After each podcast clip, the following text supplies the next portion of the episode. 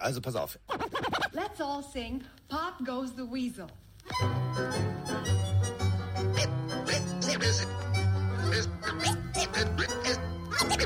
Es ist soweit. Let's ride. Pille für den Mann. Pille, Pille, Pille, Pille für den Mann. Carsten, Carsten Spengemann. Bikestiefelhagen.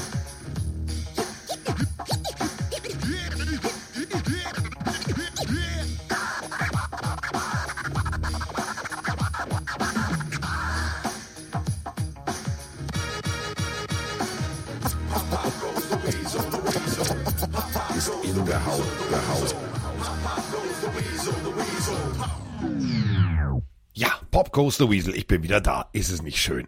Nee, die Rückreise war nicht schön. Aber egal. Aber ich bin da und das ist das Schöne. Denn jetzt kann ich wieder ohne Zeitverschiebung von neun Stunden mit meinem kleinen Mike quatschen. Für euch, mit euch, für euch. Und das machen wir jetzt. Denn jetzt ist er da. Mitten im Glockenbachviertel sitzt er hoffentlich nicht wie ich im Schnee, denn in Hamburg hat es gerade angefangen zu schneien. Guten Tag, Mike. Ja, in München auch schon ein paar Tage. Hier ist es schon wieder arschkalt. Winter is coming, meine Freunde. Ja, Die Papa arschkalt. Seattle, Seattle war arschkalt. Aber Glaube ich dir. Wir müssen auch erstmal, bevor wir irgendwas hier erzählen und sagen, erstmal Entschuldigung sagen dafür, dass die Freitagsfolge ausgefallen ist. Dafür mal liefern wir heute eine brutal gute Folge ab. ja, Ähm, mit mein, kleiner, Voransage. mein kleiner Spengemann war in Seattle. Wie war es denn, mein Freundchen? Wie war die, wie war die Reise rüber? Wie war es vor Ort? Du hast ja viel hochgeladen. Ich habe Popcorn Instagram. abgegeben, viel äh, Kaugummi abgegeben, viel wichtiger. Ich habe Kaugummi abgegeben, Popcorn gekauft, das habe ich dann abgegeben und geteilt mit denen, mit denen ich da in der Loge saß. War sehr nett. Ich bin dann raus. Äh, lange Geschichte. Fangen wir mal vorne an. Ja. Haben wir Freunde, Zeit. wenn ihr in die USA fliegt, fliegt nicht mit British Airways. Das ist schon mal Punkt eins. Warum willst du Reisetipp auch in die mir. USA fliegen mit British Airways? Die sind ja eher für British, oder? Es ist doch eigentlich, also ich Ja, es ist ja schon cool mit- Japan mit irgendwie Spanish Airways. Ja gut, da hast du auch wieder recht. Also, Mike ist schlauer als die Seattle Seahawks. Nee, die haben gesagt, die haben gesagt, so, pass mal auf, wir buchen dir einen Flug. Der direkteste und entspannteste Weg wäre mit British Airways. Nee, war's nicht. Ist egal. So, ich bin dann irgendwann angekommen und ich bin verliebt. Das, was Hamburg ist, hat Seattle noch getoppt. Was? Ein- ja. Boah, ga- halb, du hast ganz Hamburg gerade gefrontet. Ja, aber tatsächlich, also wirklich, das ist die schönste Hafenstadt, die es gibt. Ich bin völlig Boah. verliebt. Ich bin verliebt. Ich würde Okay, umziehen. warte mal. Ich, was? Okay, also ich mag Hamburg sehr, sehr gerne. Ich finde Hamburg ist wunderschön.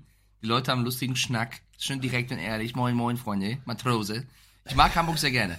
Was ist denn mit Seattle? Ich war ja, ich war ja selber noch nie in Amerika tatsächlich. Ich war noch nie in den USA. Es ist Schande über mein Haupt. Ähm, Seattle ist bekannt als Hafenstadt. Warum sagst du, ist die Stadt weil neben sie ihrer einfach Größe? wunderschön ist. Aber erklär das. Wir waren nicht vor Ort. Du warst vor Ort. Was macht den Charme dieser Stadt aus? Ähm, äh, lustigerweise, also ich saß so, also ich hatte kein Fenster, also ich hatte nur eine Wand, aber da war Vorwandfenster. Ich habe mich nicht vorgebeugt beim Anflug und ich habe mir schon gedacht, Alter, ist das schön. Berge, also wirklich, es sieht aus wie, wie Skigebiet. Schnee, grün, grün, grün, Wasser, kleine Häuser, Wasser, Wasser. Ich denk so, oh, das sieht aber richtig schön aus. Und dann landest du. Und dann denk ich so, das war jetzt aber schon mal ein schöner Anblick. So, dann äh, diesen Fahrdienst-Lift genommen, mit dem Liftfahrer losgefahren und ich saß im Auto wie so ein kleiner Junge. Ich habe rechts und links rausgeguckt und habe mich nur gefreut. Nur schön. Nur schön. So Innenstadt auch nicht so dieses amerikanische, weißt du, so ein Moloch, wo du Angst hast, wenn du auf die Straße gehst, dass du überfahren wirst, sondern Fußwege, ähm, alles sauber, alles grün. Also weißt du, was ich an Hamburg so, so mag, dass an jeder Straßenecke ein Baum steht, das ist da genauso. Trotz, trotz 57 Stockwerk, Hochhaus, rechts, links, trotzdem grün. Ähm, dann runtergelaufen zum Hafen. Ähm, traumhaft. Auch konsequent. Die hatten da so eine, so eine hochspurige Autobahn, die direkt äh, sozusagen am Hafen vorbeiführte. Da haben sie gesagt, nee, ist ja auch irgendwie schön scheiße. Das war so ein 60er Jahre Fehler von uns, den reißen wir mal ab. Haben sie einen Tunnel gebaut. Da, wo jetzt die, die da, wo die Autobahn war, ist so eine, so eine, so eine wunderbare Fußgänger-Flanierzone. Du kannst also am ganzen Hafen längs laufen. Also, was du die ganzen Sehenswürdigkeiten, das Riesenrad. Du kannst überall zu Fuß hin. Das ist einfach nur schön. Alles schön. Und dann, äh, egal wo. Also, die, jede Ecke von Seattle war so, dass ich gedacht habe, boah, ist das schön hier. Es gab nicht eine Ja, Ecke, ich- wo ich gesagt habe, ist das scheiße, sondern, boah, ist das schön hier. Also wenn ich so quer lese, ich habe mich mit Seattle noch nie richtig beschäftigt. Ähm, noch nicht mal im Podcast. Haha. äh, wenn ich so quer lese, äh, der, dieser Space Needle sieht ja krass aus. Also dieses hohe Gebäude, es hätte so eine kleine Skyline auch. Also für deutsche Verhältnisse auf jeden Fall eine Skyline. Das hat ja was vom Raumhafen da, oder? Total. Also dieses Space. Needle war ja, war ja mal das höchste Gebäude.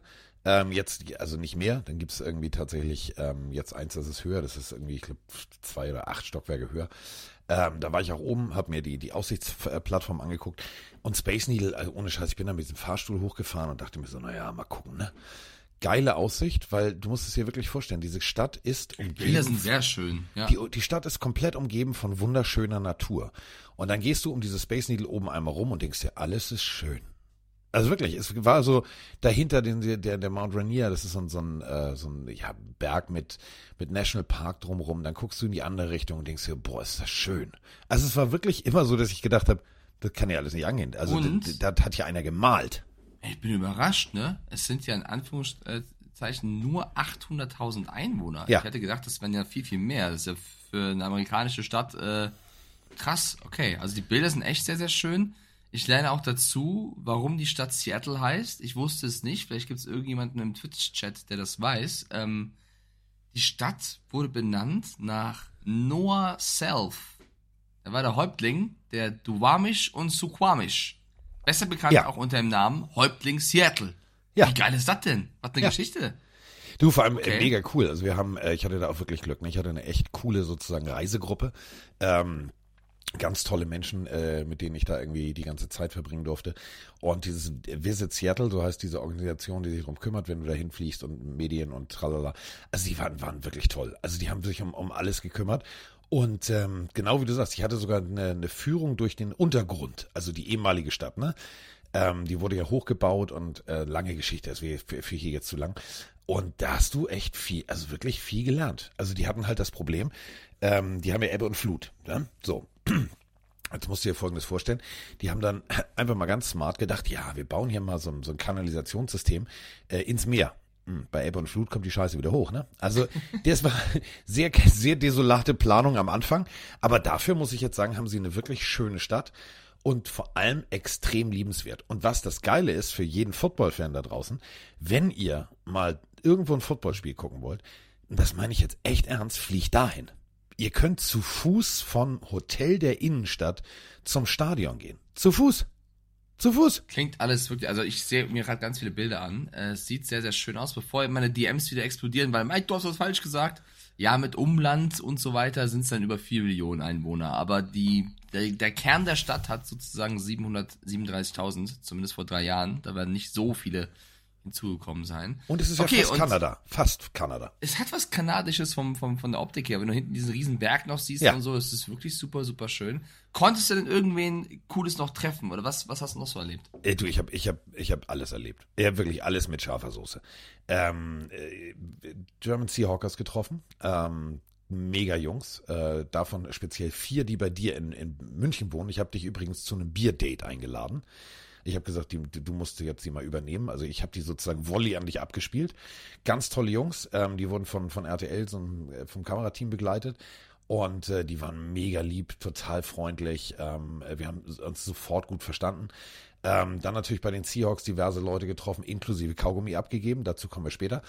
Ähm, klar war natürlich, der Haussegen hing richtig schief, äh, weil die Niederlage tut richtig weh. Ähm, aber ich muss ganz ehrlich sagen, eine so sympathische Organisation, sich um alles gekümmert, ganz, ganz toll. Ich habe hier eine, ähm, ihr werdet mich dafür hassen, eine äh, Starterjacke, eine alte. Äh, die ist mit mir auf Reisen gegangen. Die Mützen gab es nicht, dafür haben sie sich tausendmal entschuldigt. Äh, ihr wisst schon, die berühmten 70er Jahre Throwback Edition ähm, Trucker Caps, die ich unbedingt haben wollte, waren aus. Ähm, jetzt kommt der Satz, ja, die kommen nächste Woche wieder, die kannst du dann ja nochmal abholen, wo ich gedacht habe, ihr wisst schon, das ist kein Vorortsverkehr. Aber Sam hat jetzt äh, auf seinem Schreibtisch vier Mützen, die sind nämlich tatsächlich äh, am Wochenende wieder eingetrudelt, weil ihr müsst euch das so vorstellen, Thanksgiving Football ist in den USA natürlich was riesengroßes. In diesem Pro-Shop, da war Krieg. Die Leute haben angestanden, die sind vorher, weil sie Erzähl mal weiter, ich muss kurz zur Tür kasten, aber weil weiter, sie ja. äh, genau das äh, natürlich kaufen wollten, den ganzen Throwback-Kram. Ihr müsst es so vorstellen, früher gab es ja noch den Seattle Kingdom. Das war das alte Stadion, wo die Seahawks angefangen haben.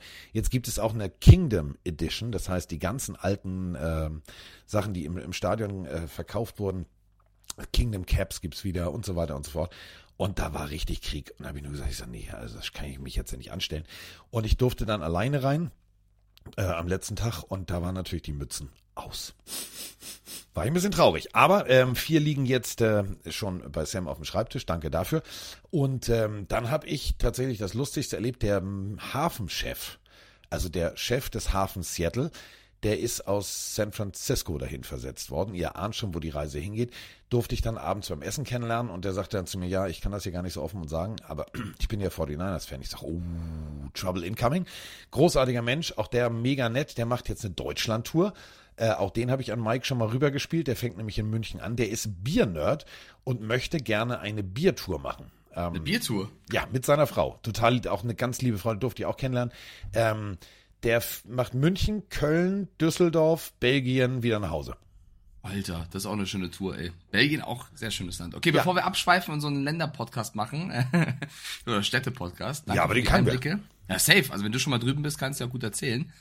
Ähm, lass uns doch mal zur Woche 12 der NFL kommen. Also wir haben Ja. unser Tippspiel für alle, die sich gefragt haben, weil die Folge ausgefallen ist, so gemacht, dass Carsten mir die Tipps wieder per WhatsApp geschickt hat.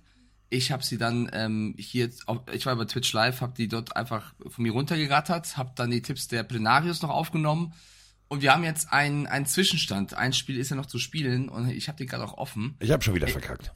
Ja, also der Spieltag war ja generell wieder typisch NFL-ig und ich möchte an der Stelle nochmal betonen, dass also mehr richtige oder falsche Tipps nicht immer gleich auch sagen, wie viel Ahnung man hat. Also es ist egal, welche Sportart. Als Fußball genauso, da kacke ich auch jedes Jahr ab, obwohl ich glaube ich nicht so schlecht im Fußball drin bin. Ähm, du stehst aktuell bei acht richtigen Spieltagstipps. Ich stehe aktuell bei elf und die Boah. Plenarius, Plenarius stehen auch bei elf. Oh. Und wir haben alle das gleiche getippt bei Bears Vikings. Wir haben alle gesagt Vikings. Also es ist ein, ein knapper, knapper Spieltag. Ähm, wir haben alle relativ gut getippt. Ein paar Überraschungen gab es trotzdem. Und das angefangen mit dem Thanksgiving-Spiel Nummer eins. Das hat ja überraschend schon angefangen. Äh, Packers gegen Lions. Wir haben alle gesagt, die Lions machen das schon irgendwie.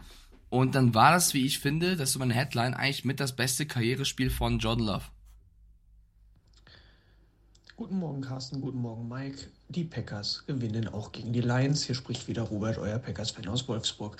Ähm, ich bin ja nun wirklich Berufsoptimist äh, und habe immer an meine Packers geglaubt, aber dass das möglich ist, äh, hat mich nun wirklich überrascht. Ähm, super Spiel, wieder fast 300 Yards, wieder drei Touchdowns von Jordan Love. Receiver, die immer besser werden. Ein Rookie-Titan mit Tucker Craft, der da weitermacht, wo Luke Musgrave aufgehört hat und eine Defense, die immer stärker wird.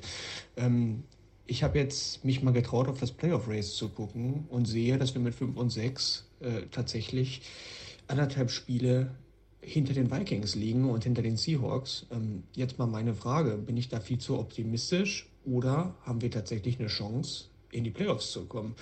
Das hätte wohl vor ein paar Wochen keiner gedacht. Ähm, ja, ich bin auf eure Einschätzung gespannt, freue mich auf euren Podcast. Bis später, ciao. Gut miteinander, Perry Schweizer aus München hier. Ja, als Packers hat mir jetzt natürlich die erste Hälfte des Spiels schon recht gut gefallen. Aber das Highlight war, nachdem wir letzte Woche schon drüber geredet haben, der Rodrigo, der fängt einfach einen Pass. Fand ich saugeil, auch wenn ich natürlich Packers-Fan bin. Ja, mal schauen. Die Lions sind ja für Comeback bekannt seit letzter Woche. Und ich schaue mal, ob ich auf der Couch pennen muss oder nicht. Weil es natürlich blöd, wenn man es mit der Freundin schaut und den zwei Katzen. Und die Freundin ist natürlich Lions-Fan und die Katzen, ist ja auch klar, für wen die sind. Also 3 zu 1.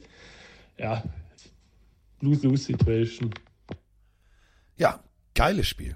Wirklich ein geiles Spiel. Gut, aus Sicht der Lions jetzt natürlich äh, vom, vom Ende her nicht jetzt der Ausgang, den sie sich gewünscht haben, aber für das erste äh, Thanksgiving-Spiel, was durch die Zeitverschiebung, Mike, völlig paradox war, habe ich beim Frühstück geguckt. Frühstücksfootball. Geil, oder? War ist doch mega. geil. Also ich fand das Spiel großartig. Also ich Ja. muss ganz ehrlich sagen, Jordan Love, ähm, der hat gezeigt, ich kann's. Ja, wir haben gerade die, die, die erste Audionachricht gehört, wo es darum ging, ob die Packers noch in die Playoffs kommen. Zu 38 Prozent, das ist gerade die Wahrscheinlichkeit, schaffen es die Packers nach dem Sieg gegen die Lions. Davor war es nur bei 23 Prozent.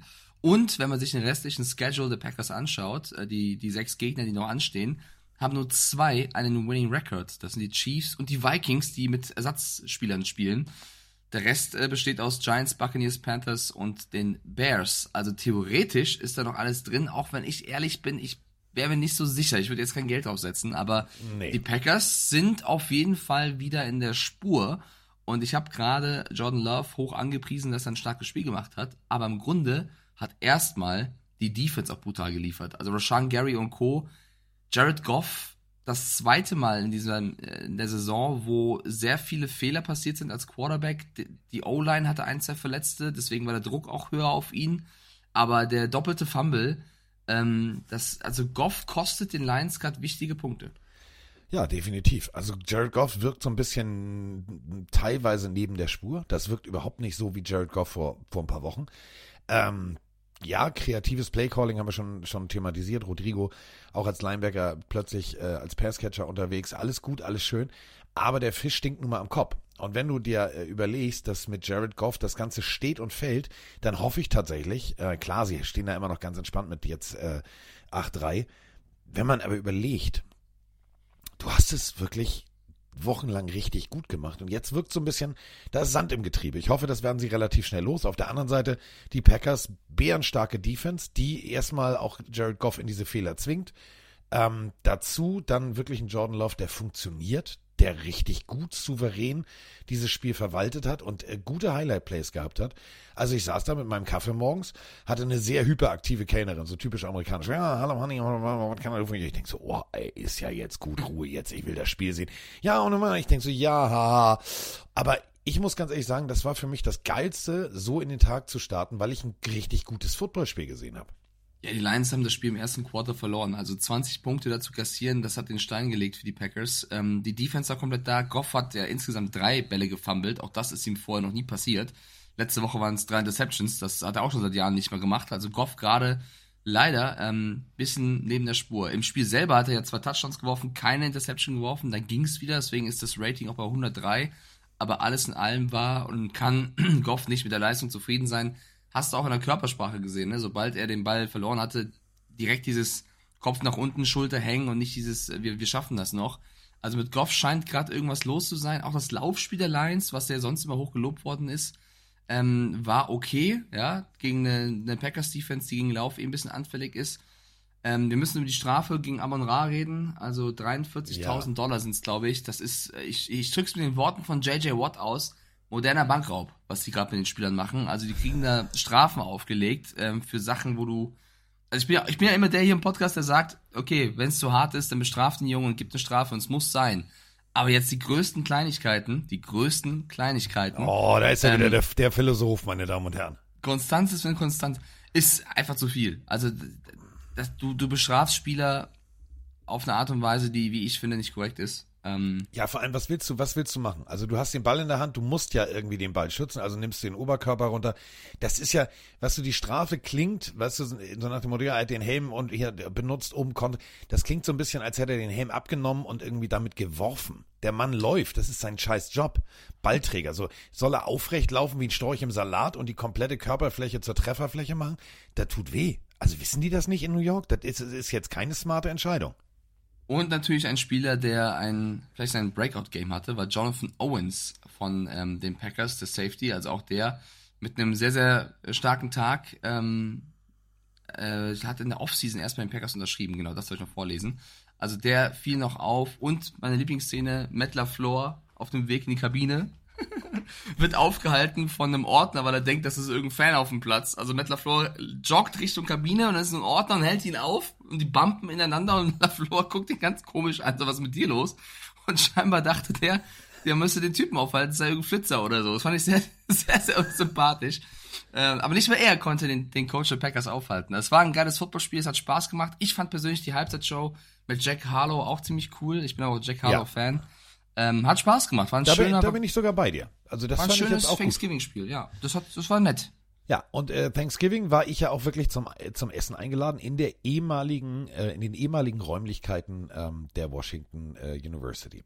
Und da ist jetzt ein Hotel. George heißt das. Da trifft man sich sozusagen, wenn man in Seattle äh, unterwegs ist und jetzt nicht familiär, äh, zum, zum Thanksgiving-Essen. Und es war mega. Ähm, ihr müsst euch das so vorstellen, ganz schön so, ein- so, ein- so, ein- so eine Art Deko-Haus, alles alt, alles toll. Aber ähm, tatsächlich überall Monitore. Also trotzdem gab es ja Thanksgiving Football und das gehört ja auch dazu. Und dementsprechend gab es dann zum Mittagessen für mich schon das nächste Footballspiel. Also Essen und Football war für mich ganz, äh, ganz eng verbandelt.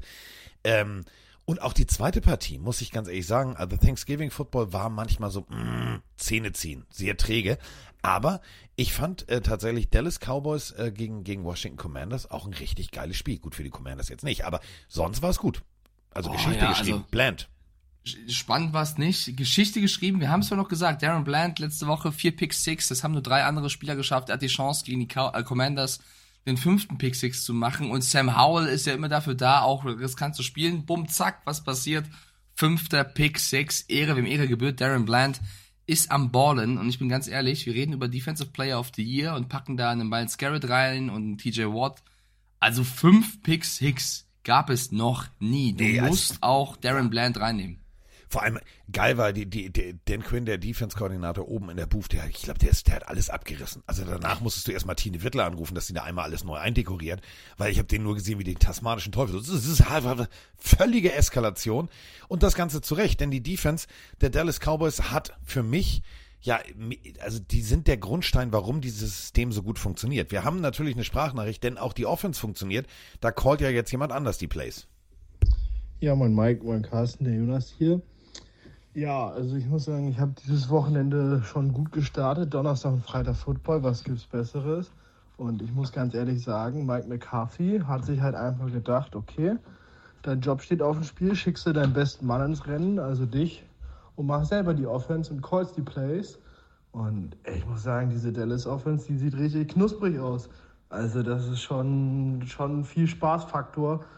Die sind hier super produktiv. Dick Prescott kann man ins MVP-Race sowas von hineinschicken.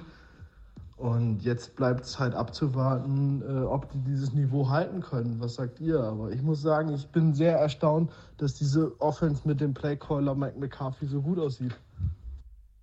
Diese Offense sieht richtig gut aus. Also richtig gut. Dak Prescott, gut, würde ich jetzt nicht ins MVP rennen. Dafür hat er den, also, dafür gab es Spiele, die, die haben ihn Stimmen gekostet, sagen wir es mal so. Aber jetzt tatsächlich, diese Offense, sie klickt. Und zwar auf allen Zylindern. Ja, wenn du das Quarterback-Rating äh, zu Rate ziehst, ist er gerade hinter Brock Purdy der zweitbeste Quarterback der Liga. Ich muss aber auch sagen, Dak Prescott hat schon zu oft in, in großen Spielen eben nicht performt und wenn es eben läuft bei den Cowboys, dann spielt er halt überragend und Weltklasse. Und wenn es wie gegen die Commanders war, dann müsstest du ihn in dieses Rennen reinnehmen. Aber ich bin dabei Carsten, ich habe so ein bisschen meine Zweifel. Was aber nicht ganz fair ist. Also wenn er weiter so spielt, dann musst du ihn mit reinnehmen.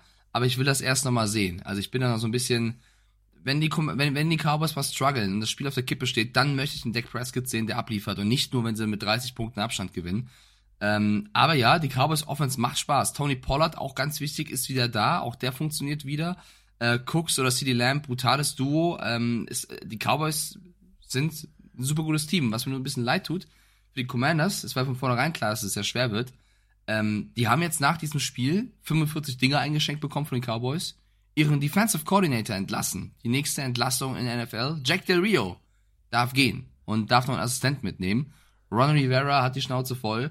Und ich weiß nicht, ob ich es so fair finde, nach einem Spiel gegen die Cowboys, wo du 45 Punkte bekommst, nachdem du zwei Wochen vorher Chase Genau. Young und Montez Sweat entzogen bekommst, dann vorgeworfen wird, irgendwie, das reicht nicht, du darfst gehen. Ja, die Commanders haben die schlechteste äh, Abwehrdefensive der Liga, also die, die haben die meisten Punkte kassiert, das stimmt. Auf der anderen Seite eben die äh, angesprochenen Probleme. Ähm, weiß ich nicht, ob das jetzt wirklich nach, äh, zu dem Zeitpunkt zumindest der, der richtige Call war. Auch wenn sie natürlich nicht die beste Defense der Liga haben, wie gesagt, aber fand ich ein bisschen schwierig, wenn Ron Rivera für mich selber seit anderthalb Jahren auf dem heißen Stuhl sitzt. Aber gut, haben sie gemacht. Ähm, sonst war es ein klares Spiel. Also Cowboys haben, glaube ich, es war keine Chance für Sam Howell und Co. Nee. Während das äh, Spiel sozusagen noch lief, bin ich ja schon ins Stadion gewackelt. Ich wollte das ja alles sehen so und ich äh, habe mich tatsächlich ähm, von meinem äh, zugeteilten alles ist schön VIP Juhu super ähm, nee wollte ich nicht kennt mich. Ich wollte schön Assi mit Dosenbier und Wurst. Ähm, ich habe an Mike gedacht. Ich habe ähm, also bei den Seahawks geht's noch, Mike. Da geht das mit dem Bier. Also da kommst du noch mit 10, 12 Dollar aus bei dem Eishockeyspiel, wo ich war, ne? Ja. Habe ich zwei Bier gekauft und habe mich sehr gewundert, dass die Schnäpfe zu mir sagt 36 Dollar. Wow, das ist ziemlich teuer. Wobei, ich glaube, die Verkäuferin kann wenig dafür, aber Ja, die, kann da, die kann da wenig für, aber mein Blick war so, hä? Ja, das klingt nach sehr viel Geld. Ja. 36 Dollar für zwei Bier? Ja, Oh, das ist schon fast das. Ich Dosenbier. möchte Das das Wort in den, in den Mund nehmen, das ist Abzocke. Also Ja. finde ich hart. Das ist, es ist wirklich hart. Also bei den Seahawks Kings, ich habe mir also gepflegt ein Bierchen geholt und äh, saß dann da und bin also wirklich von A nach B gelaufen. Ähm, da hatte ja, ne, durfte ja, durfte ich ja. So und hab, bin ganz nach einmal ganz nach oben gelaufen. Und also was der geilste Platz ist bei den Seahawks übrigens, ähm, ich durfte an den Fahnenmast ran und da von da oben das Spiel gucken. Das war geil. Das war, also für Menschen, die die Höhe nicht so mögen, nicht cool, aber ähm, es war mega. Also es war unglaublich. Einziges Problem war, das Spiel war jetzt eher, ich sag mal so aus Seahawks Sicht suboptimal. Ja, äh, kurzer Einwand noch zu, zu den Preisen. Der Twitch-Chat reagiert auch gerade darauf hin. Ähm, es ist, glaube ich, generell auch so, dass das Alkohol oder Bier vor allem in Amerika auch extra nochmal teuer ist. Ne? Also ich glaube, das ist einfach eine andere Welt als bei uns dann. Da sind wir schon ein bisschen verwöhnt, was das angeht. Ähm, ja, aber trotzdem krass.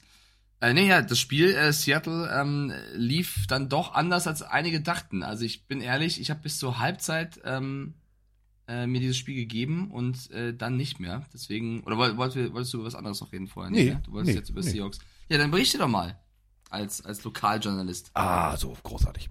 Ähm, ähm, wo fange ich an, wo höre ich auf?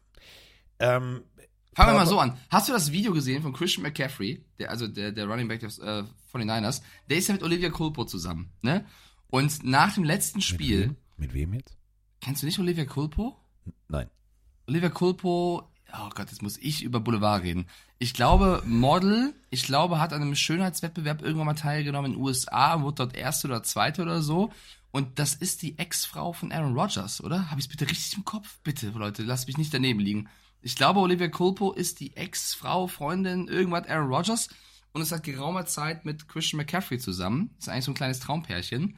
Und die hat ihren Christian McCaffrey gefilmt wie er ähm, zu Hause ankommt und sein Oberteil auszieht und ins Bad geht, um sich zu checken nach dem letzten Spiel.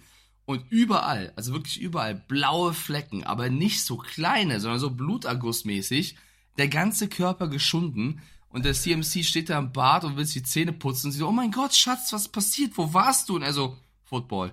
Und sie so, ja mein Gott, das ist da, soll ich irgendwas machen? Soll ich was tun? Nee, passt alles. Tut irgendwas weh? Nein. Was ist das? Also total entspannt, will ins Bett gehen einfach. Der sieht aus, als wäre er aus dem Krieg gekommen. Also wirklich Wahnsinn. Ähm, das Video ging ein bisschen viral, deswegen wollte ich es ansprechen. Ich musste kurz gucken. Olivia Culpo, ich will keinen Scheiß erzählen. Ja. Aaron Rodgers, die waren zusammen, oder? Hab ich's richtig im Kopf? Äh, äh, äh. Scheiße, nein, es war Olivia Mann. Ach, verdammt. Wer ist Olivia Culpo? Irgendeine schöne Frau. Boulevard Kanner. Boulevard Ja. So Olivia, Olivia. sagte schon Popeye. Ähm, so. Entschuldigung, Also- hab verwechselt. ja, ist ja nicht schlimm. Hör mal. So, so kommen Gerüchte auf. Deswegen, deswegen ist dieses, deswegen will ich auch nicht mit Kathi Hummels dieser Welt reden, weil ich die einfach alle nicht kenne und verwechsle. Tut mir ja leid. Ja, solange du nicht zu Kati Hummels Olivia sagst, ist ja schon Oh alles Gott, gut. da wäre ich auch tot.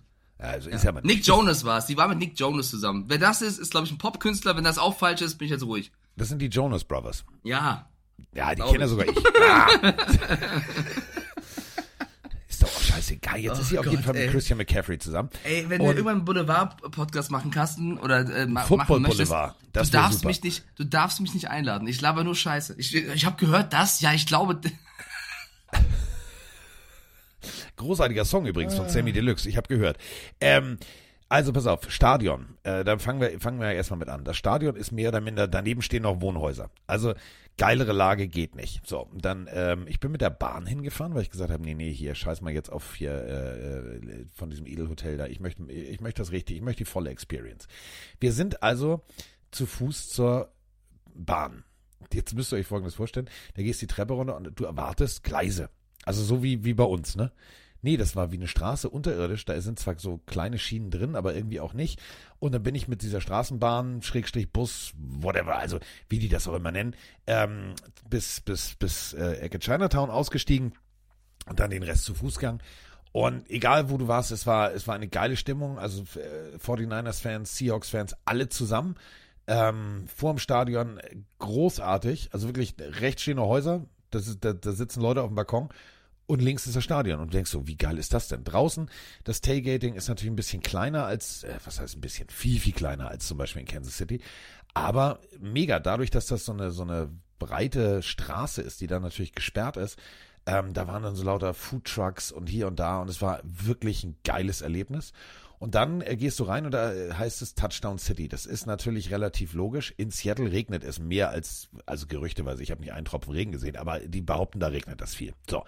Dadurch äh, macht es natürlich Sinn, das Ganze auch indoor zu haben. Riesengroße Halle, innen drin äh, mehrere Pro-Shops, also so kleine Stände, wo es natürlich dann nur das gab, was man loswerden will. Das ist, kennt, kennt jeder so klassisch dieses, hm, ja, haben wir noch aus dem letzten Jahr, muss weg. Also so kleine Pop-Up-Stores drin, dann auch lauter äh, Essensbuden hier und da. Und dann habe ich Touchdown City verlassen und bin durch die Gänge gelaufen. Und eine unglaubliche Atmosphäre. Ähm, Du kannst da dann Bier dir direkt aus dem Kühlschrank holen, also so zack, mit so klassisch vorne hält sie Kreditkarte hin und hier und da. Ähm, die Leute sitzen überall. Ähm, es war mega schön. Also es war nie so, äh, ja, es ist ein Stadion, sondern du hattest wirklich das Gefühl, ja, das ist hier wie, ja, wie so ein Straßenfest. Und ähm, dann bin ich zum Platz eins, Platz, also ich habe mir von jedem Winkel das angeguckt und ich muss ganz ehrlich sagen, egal wo ich war, diese Stimmung in diesem Stadion ist tatsächlich einzigartig. Das ist Natürlich mit Arrowhead das lauteste Stadion der NFL. Und das merkst du. In egal welcher Ecke. Es vibriert alles. Es ist eine unglaubliche Atmosphäre. Ähm, einziges Problem war, als das Spiel losging, und damit kommen wir dann zum Spiel, ähm, war relativ schnell klar, das tut weh. Also das wird wehtun. Ja. Und die 49ers haben, haben einfach mal, ich sag's mal ganz ehrlich, kurzen Prozess gemacht. Die haben, die haben der Seemöwe, ist ja eine Raubmöwe, den Seahawk gibt's ja gar nicht, die haben der Raubmöwe einfach mal komplett die Federn ausgerissen. Ja, ich, ich wollte kurz vorher noch meine Ehre wiederherstellen, was Boulevard und Regentage und so angeht. Ich habe ein bisschen gerade recherchiert, während du die tollen Einblicke geliefert hast. Ähm, Olivia Culpo ist Ex-Miss Universe. Also das hatte ich so halb richtig im Kopf. Und seit 2019 mit Christian McCaffrey zusammen. Einem Urlaub in Mexiko haben sich die beiden kennengelernt. Und vor CMC, und das hatte ich dann nur ein bisschen falsch abgespeichert, war sie mit Danny Amendola zusammen, zwei ah, Jahre lang. Fast daher kannte ich sie, glaube ich. Ja, daher, daher kannte ich sie, glaube ich, wegen Patriots und so. Und davor war sie die Freundin von Tim Tebow, tatsächlich. Also Footballer Nummer drei und die beiden sind jetzt verlobt und heiraten demnächst. So, also das haben wir klassische Spielerfrau. Kann man, glaube ich, so, sie hat die Ausbildung bestanden und geht jetzt, ne, ist Veteran. So, nächstes Thema, Regentage. Knapp 300 Regentage hat Seattle. Das ist schon top-notch. Also 300 Regentage. Wenn wir sagen, Hamburg ist eine regnerische Stadt, die ist auf Platz 1 in Deutschland. Hamburg hat im Schnitt ähm, sieben Regentage im Monat. Also wenn du das hochrechnest, sind es äh, 84 Regentage. Wenn Seattle 300 hat, dann ist das schon mal eine ganz andere Hausnummer. Und ich bin ja neugierig. Ähm, die Stadt auf der Welt mit den meisten Regentagen oder mit dem meisten Niederschlag ist Mafsin Ram und Cherrapunji, beides in Indien, die streiten Natürlich, sich. Natürlich, wer, wer kennt sie nicht? Cherrapunji. ja, ähm, der Rest liegt eher in Hawaii, China, Guinea, Neuseeland und Südamerika gibt's doch mit Tutunendo, Colombia. Also wenn ihr Bock auf Regen habt, kann ich euch diese ja. Städte empfehlen. So, jetzt zum Spiel. Ähm, ja, du hast recht, deswegen meinte ich auch Thanksgiving haben mir die Lions und die Packers am meisten gefallen, weil es da noch äh, spannend war. Niners gegen Seattle war dann doch eine deutliche Nummer. Auch wenn Brock Purdy jetzt äh, wieder menschlich geworden ist und kein Cyborg war, war das alles in allem ein Spiel, was nie wirklich auf der Kippe stand. Christian McCaffrey. Dreh- und Angelpunkt dieses ganzen Offensivsystems. Wenn Christian McCaffrey funktioniert, dann funktioniert auch die 49ers Offense. Die 49ers Defense, muss man auch ganz ehrlich sagen, ja, die hat einfach mal gesagt, du, pass mal auf, äh, wir machen Druck von rechts, wir machen Druck von links und hinten stehen wir relativ gut. Viele haben äh, spekuliert, haben gesagt, ja, was passiert jetzt? Sie haben ihren Top Safety verloren, äh, können die in der Coverage? Ja, können sie.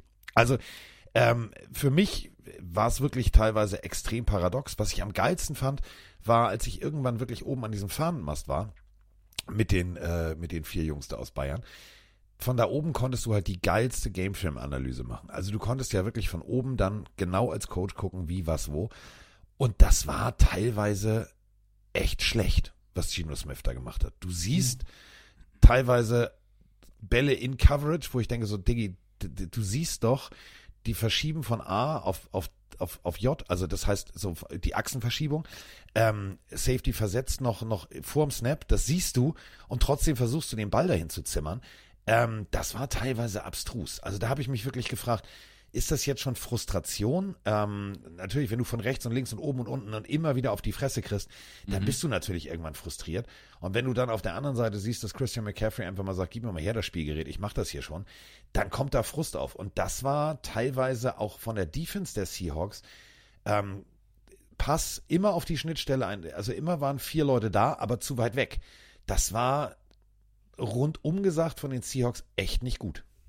Allem, die haben gegen die Rams jetzt verloren, jetzt gegen die 49ers. Äh, wenn du den restlichen Schedule dir anschaust, es kommen noch die Cowboys, es kommen noch die Eagles, es kommen nochmal die 49ers und gegen die haben sie jetzt viermal in Folge verloren. Also ich will sie jetzt nicht runterreden, aber es wird, sie müssen aufpassen, ansonsten wird die Mission Playoffs dann vielleicht doch ein bisschen eng. Sie dürfen, sie müssen aus diesem Strudel jetzt wieder rauskommen. Und Geno Smith, äh, du sagst es schon, klar, die, äh, der Pass Rush der Niners hat die Seahawks aufgefressen, also wurde sechsmal zu Boden gebracht. Das hilft nicht, ähm, aber trotzdem das Spiel, und das, er hatte schon ein, zwei Spiele dieses Jahr, wenn nicht sogar zwei, drei eher, wo er die Mannschaft eher belastet hat als entlastet hat. Und ja, man muss auch erzählen, dass äh, zwei Drops von DK Metcalf dabei waren, die nicht hätten sein müssen, aber es waren auch viele Entscheidungen bei von Smith, die nicht gepasst haben, weil andere Receiver eher offen waren. Also es war sehr unglücklich gegen eine sehr, sehr, sehr, sehr gute 49ers Defense. Ähm, deswegen, das wird ein Faktor in den nächsten Spielen sein, weil Cowboys, Eagles, da kommen jetzt keine anderen Teams, die eine bessere Defense haben, sondern also eine, eine besser liegende Defense haben. Es wird weiterhin schwierig. DK Metcalf übrigens, ähm, ja, sag ruhig, was wolltest du sagen? Nein, nein, red du. DK Metcalf übrigens, äh, auch eine coole Meldung unter der Woche, die ich ähm, euch mitgeben möchte. Der hat ja letzte Woche schon diese komischen Zeichen gemacht. Wir haben es kurz thematisiert. Der hat Zeichensprache gelernt, um besser Trash talken zu können. Also der hat ja oft Flaggen gekostet für das Team, weil er irgendwas gesagt hat und dann gab es hier Understand Roughness oder hier ähm, irgendwelche Provokationen, äh, Taunting und jetzt hat er seit Monaten schon ist er dran, Zeichensprache zu lernen, um seine Gegner mit Zeichensprache zu dissen. Ich weiß nicht, ob es das Ganze besser macht, aber er wurde auf jeden Fall nicht von der NFL bisher dafür bestraft. Sobald die das rausfinden, wer weiß. Aber der hat letzte Woche Aber gegen die hoffentlich hören die Rams. den Podcast nicht. Ja, letzte Woche gegen die Rams hat er einen, einen Touchdown gefangen gegen Akello Witherspoon und hat danach Zeichensprache benutzt nach dem Touchdown, was sowas gesagt hat wie Nummer 14, setz dich hin, ich bin dein Vater. So, das hat er halt mit Zeichensprache gesagt und wurde dafür nicht, also hat auch eh keiner verstanden, aber er hat es für seinen Kopf, hat er den anderen gedisst, so, und das reicht. Hatten jetzt nicht viel gebracht gegen, gegen die 49ers, aber das finde ich eine kreative Art und Weise. Ja, aber wenn es keiner versteht, dann kannst du es dir doch auch einfach denken und aufhören, darum zu wedeln, weil. Ja, aber ist das fair? Also, wenn ich jetzt, keine Ahnung, ich bin jetzt, ich, ich, guck mal, ich bin, ich bin Spieler in der NFL, ich beleidige Leute auf Deutsch, keiner checkt, ist dann okay? Also, hä? also, wo ist die Grenze? Muss die NFL jetzt Leute anstellen, die Zeichensprache entziffern, Ja. um festzustellen, ob das Taunting ist oder nicht? Also, ist Taunting nur dann Taunting, wenn der Gegner sich beleidigt fühlt? Genau. Also, hä? Also, das finde ich ein bisschen schwierig mittlerweile. Ja, also, also entschuldige bitte. Äh, ich finde es halt vor, vor allem geil, der wedelt da rum und ich denk so, Diggi, weißt du gerade ein Flugzeug ein oder zeigst du, wo die Notausgänge sind? Was machst du da? Ähm, ja, pff, du, also ist eine, ist eine ha, lustige Boulevardgeschichte, okay, alles klar. Aber natürlich, wenn du natürlich jetzt sagst, ich habe Zeichensprache gelernt, damit es keiner mitkriegt, ist es ja schon mal ad absurdum geführt. Weil dann weiß es Ja. ja jetzt jeder. Also sobald du da anfängst rumzuwedeln, Ja, stimmt. äh, weißt du natürlich, mh, alles klar, verstehe, was der Typ meint. Der, der, der so, ja, du, wie gesagt, soll sich besser mal aufs, aufs Bällefangen konzentrieren, das macht man auch mit den Händen. Zwei Drops, die wirklich kostspielig waren, wo ich wirklich gedacht habe, so, hey Diggi, fang doch einfach mal dieses Spielgerät. Das, äh, das wäre schön. Also wenn du es hinkriegst, wäre das echt schön. Hat er nicht. Ähm, fand ich jetzt irgendwie suboptimal in der Situation. Zumal das wirklich auch so ein, und jetzt war ich ja nun wirklich live und di direkt dabei, so ein kompletter Momentum-Killer war. Also du merkst halt, ähm, Stadion, oh, so jetzt kommt der Drive und dann, äh, nee, doch nicht. Und dann ist relativ schnell Ruhe gewesen. Ähm, wie gesagt, du sagst es gerade ganz richtig, da kommen jetzt keine, keine Nasebohrer-Opfer, die, die du einfach mal auf links drehen kannst. Und für die Seahawks ähm, sind die nächsten drei Spiele ihre eigenen Playoffs. Also wenn sie die gewinnen, dann haben sie eine reelle Chance. Wenn sie die verkacken, dann kannst du eigentlich sagen, okay, komm, dann konzentrieren wir uns schon mal auf nächstes Jahr. Äh, ist richtig, was Dr. gerade reinschreibt, mit äh, zwei Ausrufezeichen, vehement nachgegangen. Das heißt nicht Zeichensprache, das heißt Gebärdensprache. So. Haben wir das geklärt? Gebärdensprache, natürlich, Entschuldigung. Okay, also 31 zu 13 für die 49ers, klarer Sieg. Ähm, keine Chance für die Seahawks, wir haben den Schedule besprochen, wir können Thanksgiving abhaken. und kommen jetzt zum Sonntag. Auch da einige Spiele bei, über die wir reden müssen. Ich würde einfach hallo, mit deinem hallo, Team. Hallo, hallo, Oh, was ist hallo. los? Wollen wir vielleicht einfach nochmal den Freitag nicht außen vor lassen? Wenn Amazon schon ein Spiel kauft, True. dann müssen wir auch drüber sprechen. Ich wollte nicht schon wieder die Dolphins abfeiern, meine Güte. Weißt du übrigens, stimmt, das Thema wollte ich noch, äh, du hast vollkommen recht, das Thema noch anbringen. Ähm, die Athletic hat was voll Cooles gemacht. Die Athletic, eine sehr interessante Sportseite, die aber leider einen äh, monatlichen Betrag möchte dafür, dass man ihre Artikel lesen darf. Also was heißt leider, die wollen auch ihr Geld verdienen, kann man irgendwo verstehen, aber Dafür wirst du Ähm, aber weniger mit irgendwelcher schlechter Werbung ja. zugebombt. Und Ja, ich nee, finde, ein Dollar Ja. im Monat finde ich völlig lohnt sich. Also ich wollte es nicht kritisieren, ich wollte nur sagen, leider, dass, keine Ahnung, wenn du es schnell lesen willst und kein Abo hast, dann hast du ein Problem. Ähm, die haben einen Artikel gemacht, die haben mit 85 anonymen NFL-Spielern gesprochen und die Sachen gefragt, wo sie frei reden konnten, die wurden auch zitiert in diesem Artikel, eine Umfrage. Zum Beispiel, unter welchem NFL-Coach würdest du am liebsten mal spielen? Und da konnte der Spieler natürlich sagen, was er möchte, egal ob er bei den Rams spielt oder bei den Titans, weil ähm, der kann ja frei reden. Und sie haben sie teilweise auch zitiert. Was denkst du, die haben eine Liste gemacht, wer der, der Coach ist, der am häufigsten genannt worden ist? Ich habe das in meinem Chat ja schon häufiger gefragt. Äh, welcher Coach ist quasi der beliebteste der NFL unter diesen 85 Spielern? Der wahnsinnige Professor der Dolphins. Mike McDaniel hat es tatsächlich auf den zweiten Platz geschafft, wo du Aussagen gehört hast mit, ja, er wirkt wie jemand, der moderner, jünger ist, eine neue Idee hat, cool mit seinen Spielern und Players Coach war so ein bisschen die Headline. Der hat es noch auf den zweiten Platz geschafft. Kleiner Spoiler, Bill Belichick war nicht unter den Top 5. Ähm, Dan Campbell wurde geteilter Dritter mit Andy Reid, Ja, aber die Nummer eins ist Mike Tomlin. Mike Tomlin, Okay. nach wie vor der mit dem positiven Rekord, auch wenn er an, länger an, an Kanada festgehalten hat als die USA, äh, ist er auf dem ersten Platz bei den Coaches. Jetzt die nächste Frage. Ähm, der beste Spieler der NFL wurde natürlich Pat Mahomes, kurz vor Aaron Donald und Miles Garrett, by the way. Das beliebteste Stadion der NFL. Wo Miami. spielen die Nee, ich glaube nicht. Ich habe die Top 5 nicht ganz im Kopf. Ich weiß nur Platz 1 und Platz 4. Platz 1 ist das Arrowhead Stadium. Ja, okay. Atmosphäre sei dort wahnsinnig, auch wenn ähm, die Kabinen ein bisschen uriger sind, wie die Spieler gesagt haben. Sei die Atmosphäre. Ist, sind die Kabinen uriger? Ich dachte, alles wäre Hightech. Ist das wirklich so, Arrowhead? Du warst ja schon da. Ja, also im Verhältnis jetzt zum, zum Lumenfield, äh, was ich auch mir angucken durfte, ja, also da äh, kannst du schon mal, so in ein, zwei Jahren musst du mal, musst du mal einen Innenarchitekten anrufen. Also du musst jetzt nicht zu Hause im Glück irgendwie RTL 2 mäßig unterwegs sein, aber äh, mal ein bisschen mehr als neue Farbe macht schon Sinn. Also das ist schon noch State of the Art, gerade so, aber so gerade so. Ja, man muss sagen, äh, das drittälteste Stadion der Liga, 1972 gebaut, also vielleicht auch deswegen. Äh, Platz zwei, ich habe es gerade offen, geht dann Minnesota mit dem US Banks Stadium, also die Vikings. Auf Platz drei das SoFi Stadium und auf Platz vier das Lambeau Field, weil eben ne, Lambeau Tradition, liebt und ja, genau. Aber das Interessante ist, bei den unbeliebtesten Stadien ist auch das Lambeau Field drin, weil sagen, das ist einfach arschkalt, Alter. Das Stadion kann gar nichts dafür. Die haben keinen Bock da zu spielen, weil es einfach zu kalt ist, tatsächlich. Was ist das unbeliebteste Stadion der NFL? Wenn du jetzt mich so fragst, Miami. Nee, ich frag dich so, weil es ja viele Spieler gibt und wir reden dann auch gleich drüber. Passend. Die sagen MetLife Stadium wegen des Rasens. Absolut. Das, der Rasen im MetLife äh, hat die Runde gemacht. Ähm, ist das unbeliebteste Stadion knapp vom FedEx Field bei den Commanders, weil da fallen ja auch Duschen aus und da brechen irgendwelche Tribünen eingefühlt. Also Commanders auf Platz zwei und selbst das wird getoppt vom MetLife. Und auf Platz drei geht an die Bills ähm, und Platz vier an das Lambeau Field, weil es einfach dort arschkalt sein soll. Also die Umfrage wirklich ähm, sehr, sehr cool. Schlimmste Fanbase übrigens wurden die Eagles. Ich lese mal ein bisschen vor, um es ein bisschen schneller zu machen. Ich finde es interessant. Eagles, weil, Zitat eines unbekannten Spielers, sie denken, sie wüssten alles und spielen sich auch so auf. Naja, wenn die im Super Bowl sind, dann haben, dürfen sie ja auch ein bisschen was Ja, machen. aber ist ja tatsächlich so. Also die pöbeln ja, also die, die, die, die ne, kennt ja die berühmten Geschichten. Da fängt ein, äh, führt ein Kind mit Hund eine Frisbee-Show auf, der Hund fängt die Frisbee nicht, die buhen den Hund aus. Äh, die werfen sogar mit Schneebällen auf den Weihnachtsmann, wenn, wenn das Spiel scheiße ist. Also, ja, ich verstehe, also schlimmste Fanbase für, Warte, für, für ich sag mal so, für Auswärtsteams ja, für klar. Heimteam geilste Atmosphäre. Ich glaube, die Eagles-Fans sind darauf auch stolz, wenn sie irgendwie ähm, unangenehm für andere äh, Fanbases sind. Ein anderer Spieler hat gesagt, die sind einfach laut, nervig und asozial. Das ist meine Kindheit. Aber okay. Der kennt dich.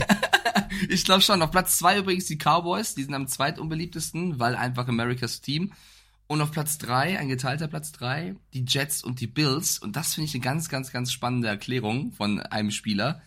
Die Fangesänge der Jets mit diesem GETS ist einfach nur anstrengend, anstrengend und nervig. Und die Bills-Fans, die buhen die ganze Zeit sinnlos. Wie kann man denn sinnlos buhen, Alter? Die versuchen dich aus dem, aus dem Konzept Ja. zu bringen. Natürlich buhen die. Und es Was scheint ist zu funktionieren, wenn er sich darüber ist- noch, noch was aufregt. Ist denn, was denn sinnvoll buhen? Also, das ich auch eine geile Begründung dafür. Ich buhe, ich buhe sinnvoll. Äh, was?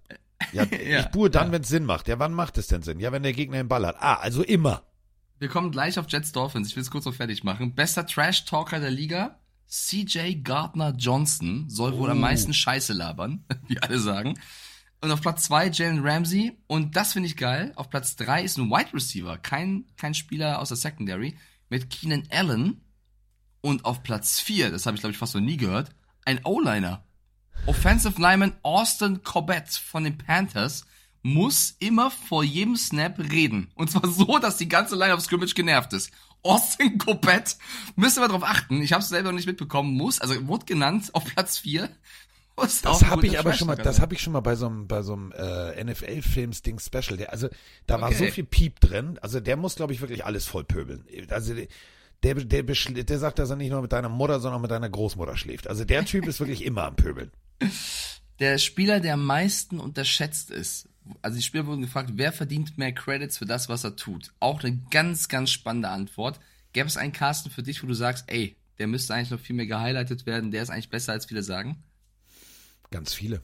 Also es ist ja immer so dieses, weißt du, wir, wir sind ja eine Starstruck-Liga. Also weißt du, wir reden ja auch, du, oh, Chrissy McCaffrey und oh, so, äh, Kai Juszczyk. Wenn Kai Juszczyk nicht, nicht, nicht die Leistung bringt, die er bringt, dann bringt auch ein Christian McCaffrey die Leistung nicht. Und das ist ja immer, was, das ist ja in so einem Teamsport, äh, wenn jedes Rädchen in das andere greift, dann funktioniert es. Wenn es nicht funktioniert, so, dann, dann, dann hat halt jeder, jeder nicht seinen Job gemacht. Dann kannst du als Einzelstar natürlich noch so, noch so gut sein.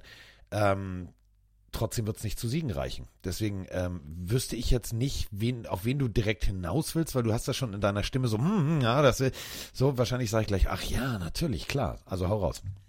Äh, erstmal, der, der Chat schreibt noch, Patek sagt, äh, ich glaube, ich würde Corbett immer bullrushen. Und Gianni Banani sagt, ich glaube Zach Wilson. Ich glaube, er möchte trollen. Es ist tatsächlich mit großem Abstand sogar T. Higgins von den Bengals. Vertrag läuft ja aus, ähm, wird vielleicht in einem anderen Team spielen. T. Higgins hätte eine hohe Produktionsrate und würde viel fürs Team tun, was man auch nicht immer sieht.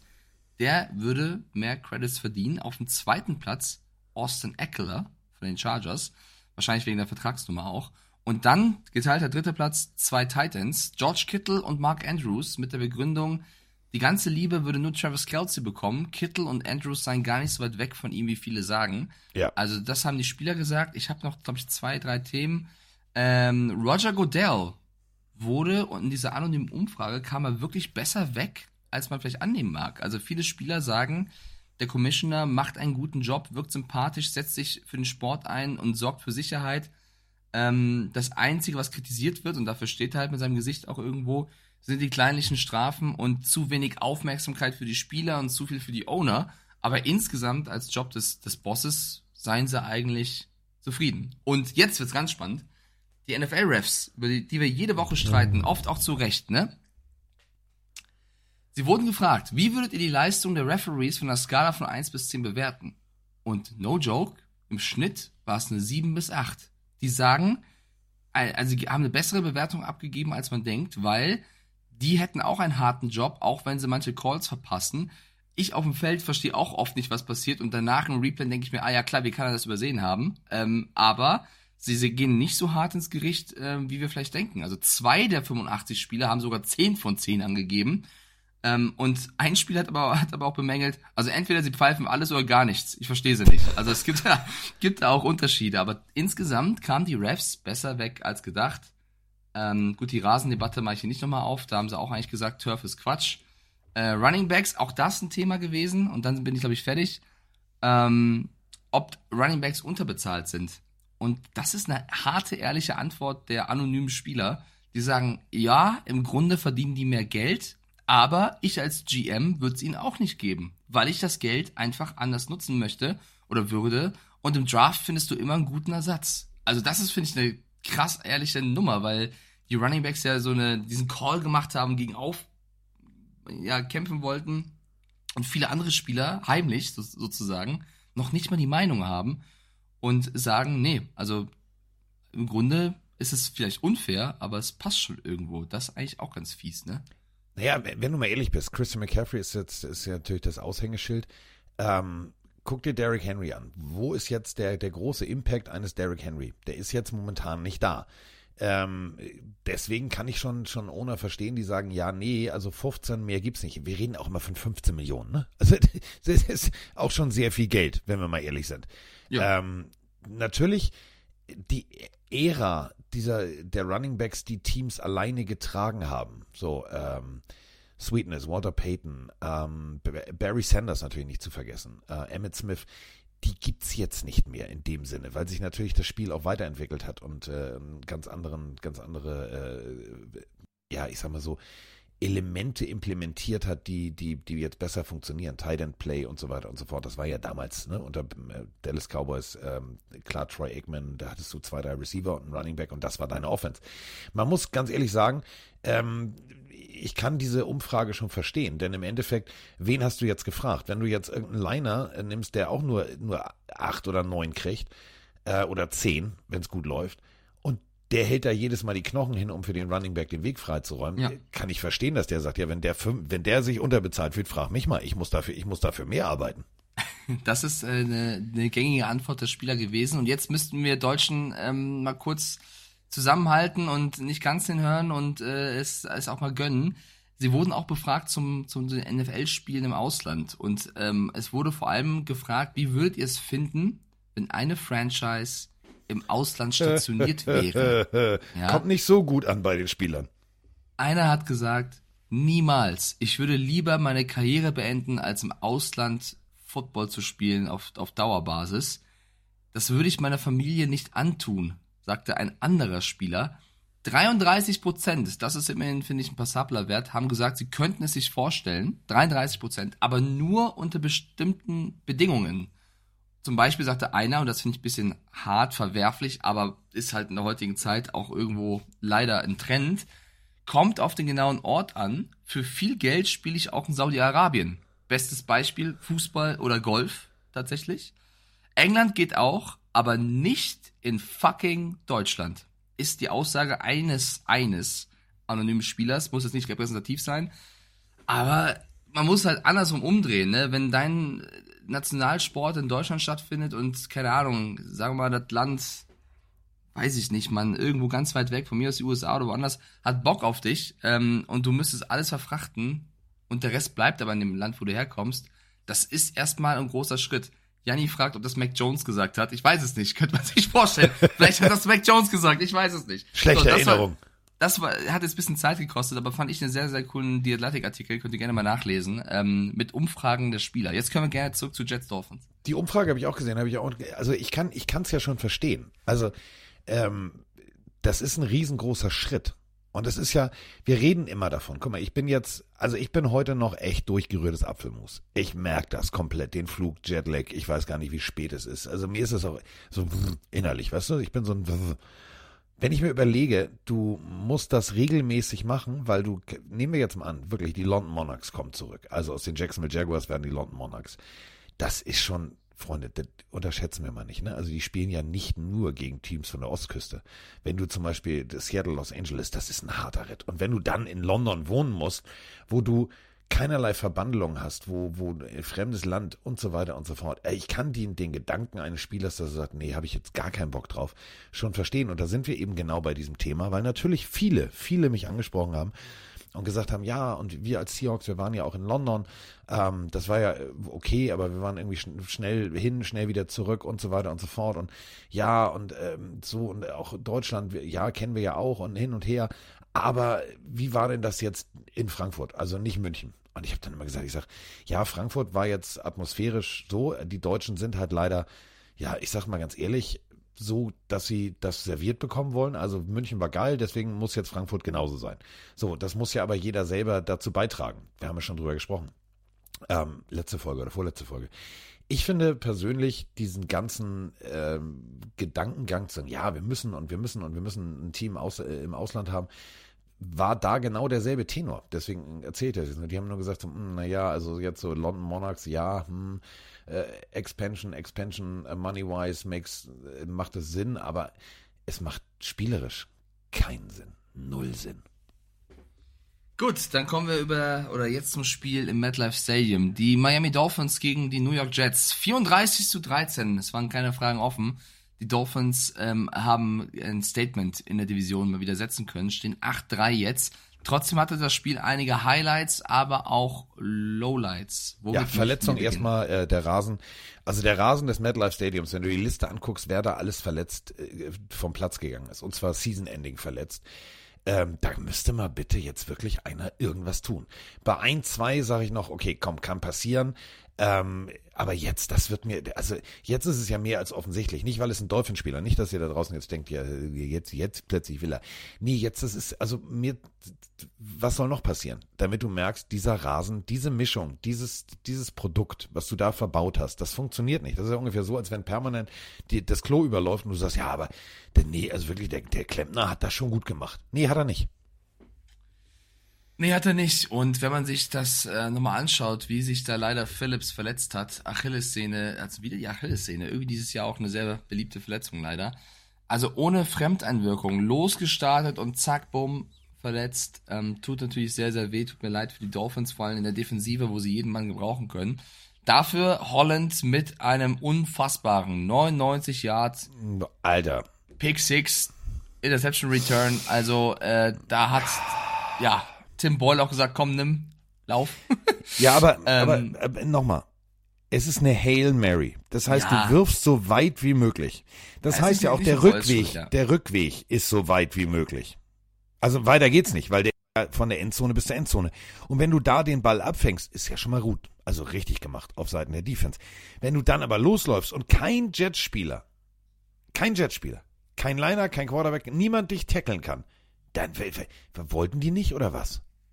Ja, ist schlecht. Ist auf jeden Fall schlecht. Ich finde, man sollte trotzdem jetzt auch mal über Salah und vor allem ähm, den GM der Jets reden, weil die ganze Nummer, die wir auch damals hatten, rund um den Quarterback, das haben sie nicht gut gelöst. Also wenn sie sagen, Zach Wilson ist unser, unser Junge, dann solltest du auch mit Zach Wilson gehen. Keiner hat, glaube ich, gedacht, dass Tim Boyle jetzt besser spielt. Also Zach Wilson hat letzte Woche bodenlos gespielt, ja, war schlecht, aber ihn jetzt rauszunehmen und als dritten Quarterback auf die Bank zu setzen und keine Ahnung was, ihn so zu degradieren, jetzt gehst du mit Tim Boyle und der hat jetzt auch nicht die Sterne vom Himmel gespielt, ne?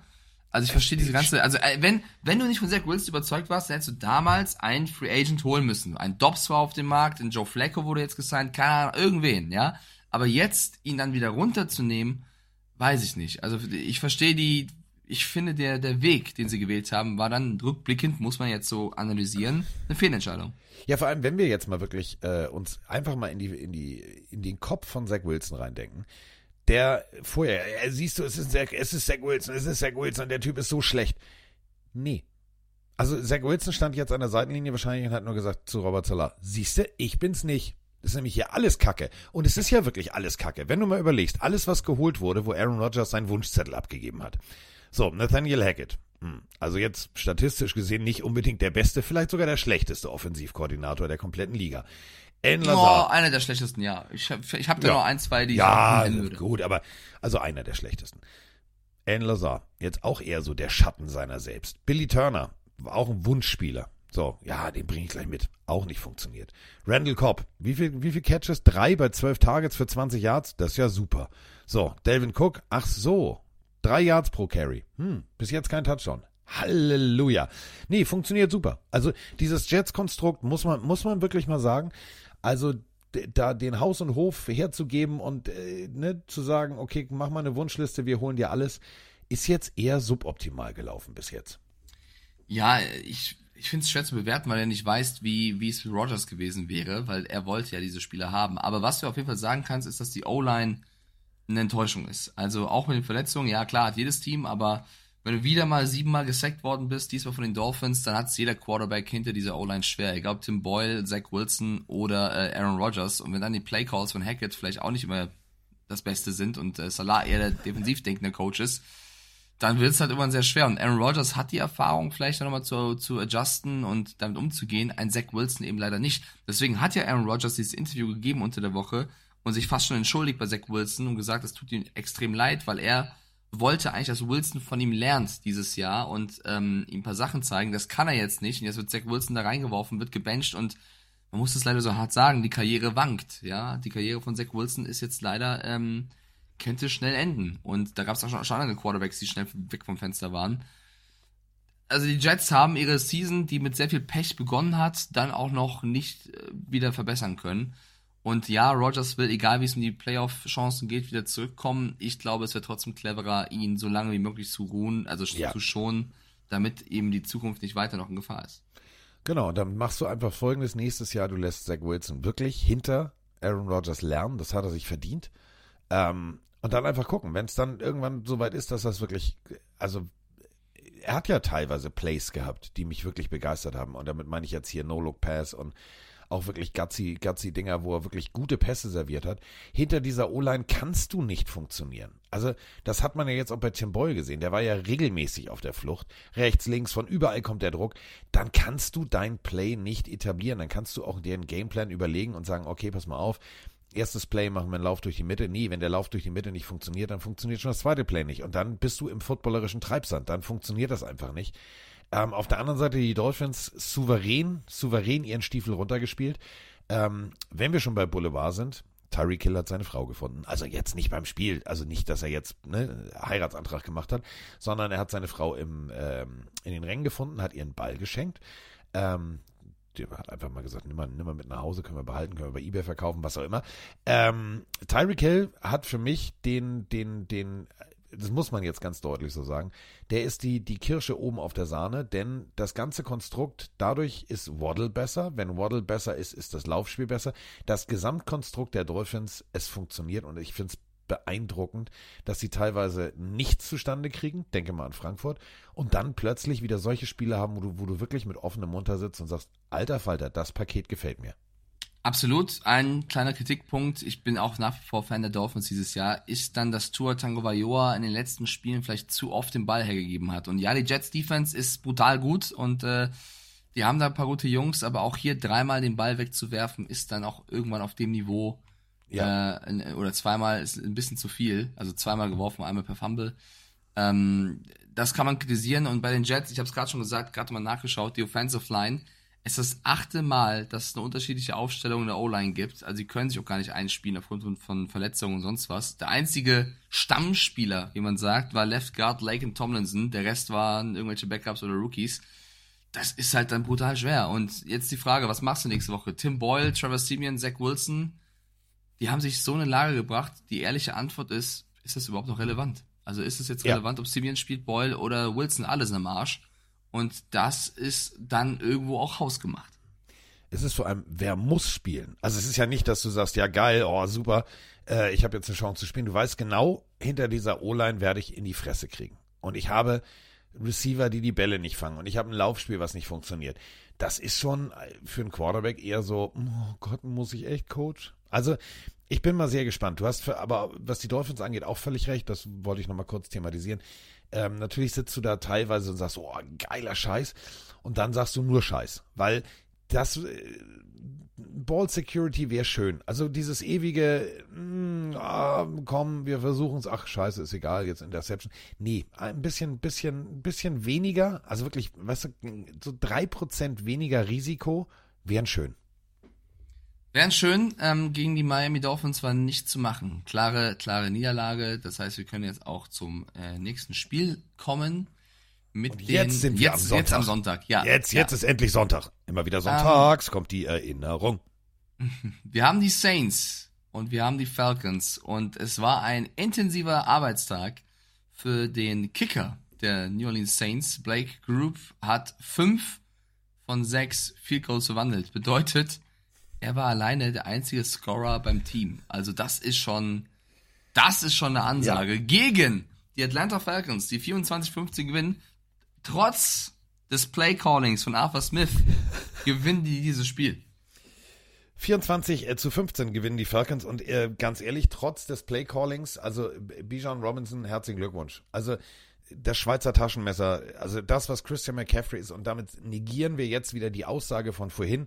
Du findest ja immer einen Running Back, der dann irgendwie funktioniert. Ja, findest du in der Draft, aber du findest nur ab und an ein wirkliches, ein wirkliches Juwel. Und Bijan Robinson ist genau wie, wie für mich Christian McCaffrey ein absolutes Juwel. Der macht mir Spaß zuzusehen. Und das ist dann immer der Punkt, wo ich sage, dann ist er auch jeden Cent wert, weil dann kommen Leute ins Stadion, Leute buyen, äh, ich war zu lange in den USA, buyen Jerseys, also kaufen Jerseys. Und da ist dann natürlich genau dieser Punkt mit, mit, mit Bijan Robinson. Diese Offense, die gefällt mir. Die gefällt mir auch. Wie gesagt, das Playcalling ist das Einzige, was ich so ein bisschen kritisieren würde. Desmond Ritter durfte spielen. Äh, ich, also Taylor Heineke war verletzt. Das ist etwas, was ich erst während des Spiels erfahren habe. Ich, ich saß da und dachte mir so, wieso nicht Taylor? Und dann wurde ich beim, beim Twitch Live React äh, mit Chris von Pietz darauf hingewiesen, dass Heineke Hüfte hatte und deswegen nicht spielen konnte. Hatte Hüfte. Aber Desmond Ritter hat für mich wieder bewiesen, dass er kein Quarterback ist, auf den ich in Zukunft setzen würde. Ich glaube, dass Heineke da immer noch die bessere Wahl wäre. Zwei Interceptions, ein Touchdown-Pass, 13 von 21 angebracht, 63er Rating. Das ist schlechter als Derek Carr, der gar nichts wirklich in die Red Zone geliefert hat, mit 77er Rating. 300 Yards, aber keinem Touchdown, eine Deception. Es war so ein kleines, ja, ich will es nicht fellfest sagen, aber es war jetzt kein mega guter Football. Beide Teams haben Fehler gemacht. Ähm, die Antwort auf die Frage, wie gewinnt man dieses Spiel, war John Robinson, der ähm, super stark gespielt hat. Dann natürlich auch Tyler Algier und Patterson, das Laufspieler Falcons, hat dieses Spiel gewonnen. Und ein Spieler, den ich hier Woche für Woche abfeier und vor der Saison schon kritisiert habe, dass die Bengals ihn haben gehen lassen und ich fühle mich bestätigt, Jesse Bates der Dritte ist ein unfassbarer Spieler. Nicht nur aufgrund seines Pick 6, der sensationell war, wie er den Quarterback gelesen hat und Carl gepickt hat, war wirklich Weltklasse, sondern auch dieser, wie nennt man das mal, diesen Punching, wenn man wenn den Ball rausschlägt, Punching, ihr wisst, was ich meine. Also er hat den Ball rausgeschlagen. Forced Fumble. Strip ja, es gibt, noch einen, ähm, es gibt noch einen Begriff dafür, aber ist egal. Auf jeden Fall ähm, haut er den Ball raus, äh, wirft sich noch drauf. Jesse Bates in der Defense überragend, fehlt den Bengals an allen Ecken und Enden. Also ich habe gestern aus Spaß gesagt, er heißt nicht Jesse Bates der Dritte, weil er der dritte Bates ist, sondern weil er so gut wie drei ist. Also Jesse Bates, überragender Mann. Oh, weil er so gut wie drei ist. Mhm. Er, ist ein, er, er, ist ein Philosoph, der kleine Mike. Das muss man Ab sagen. Ähm, wir müssen über die, über die Saints Offense, äh, da muss, also, weiß ich nicht. Verstehe ich nicht.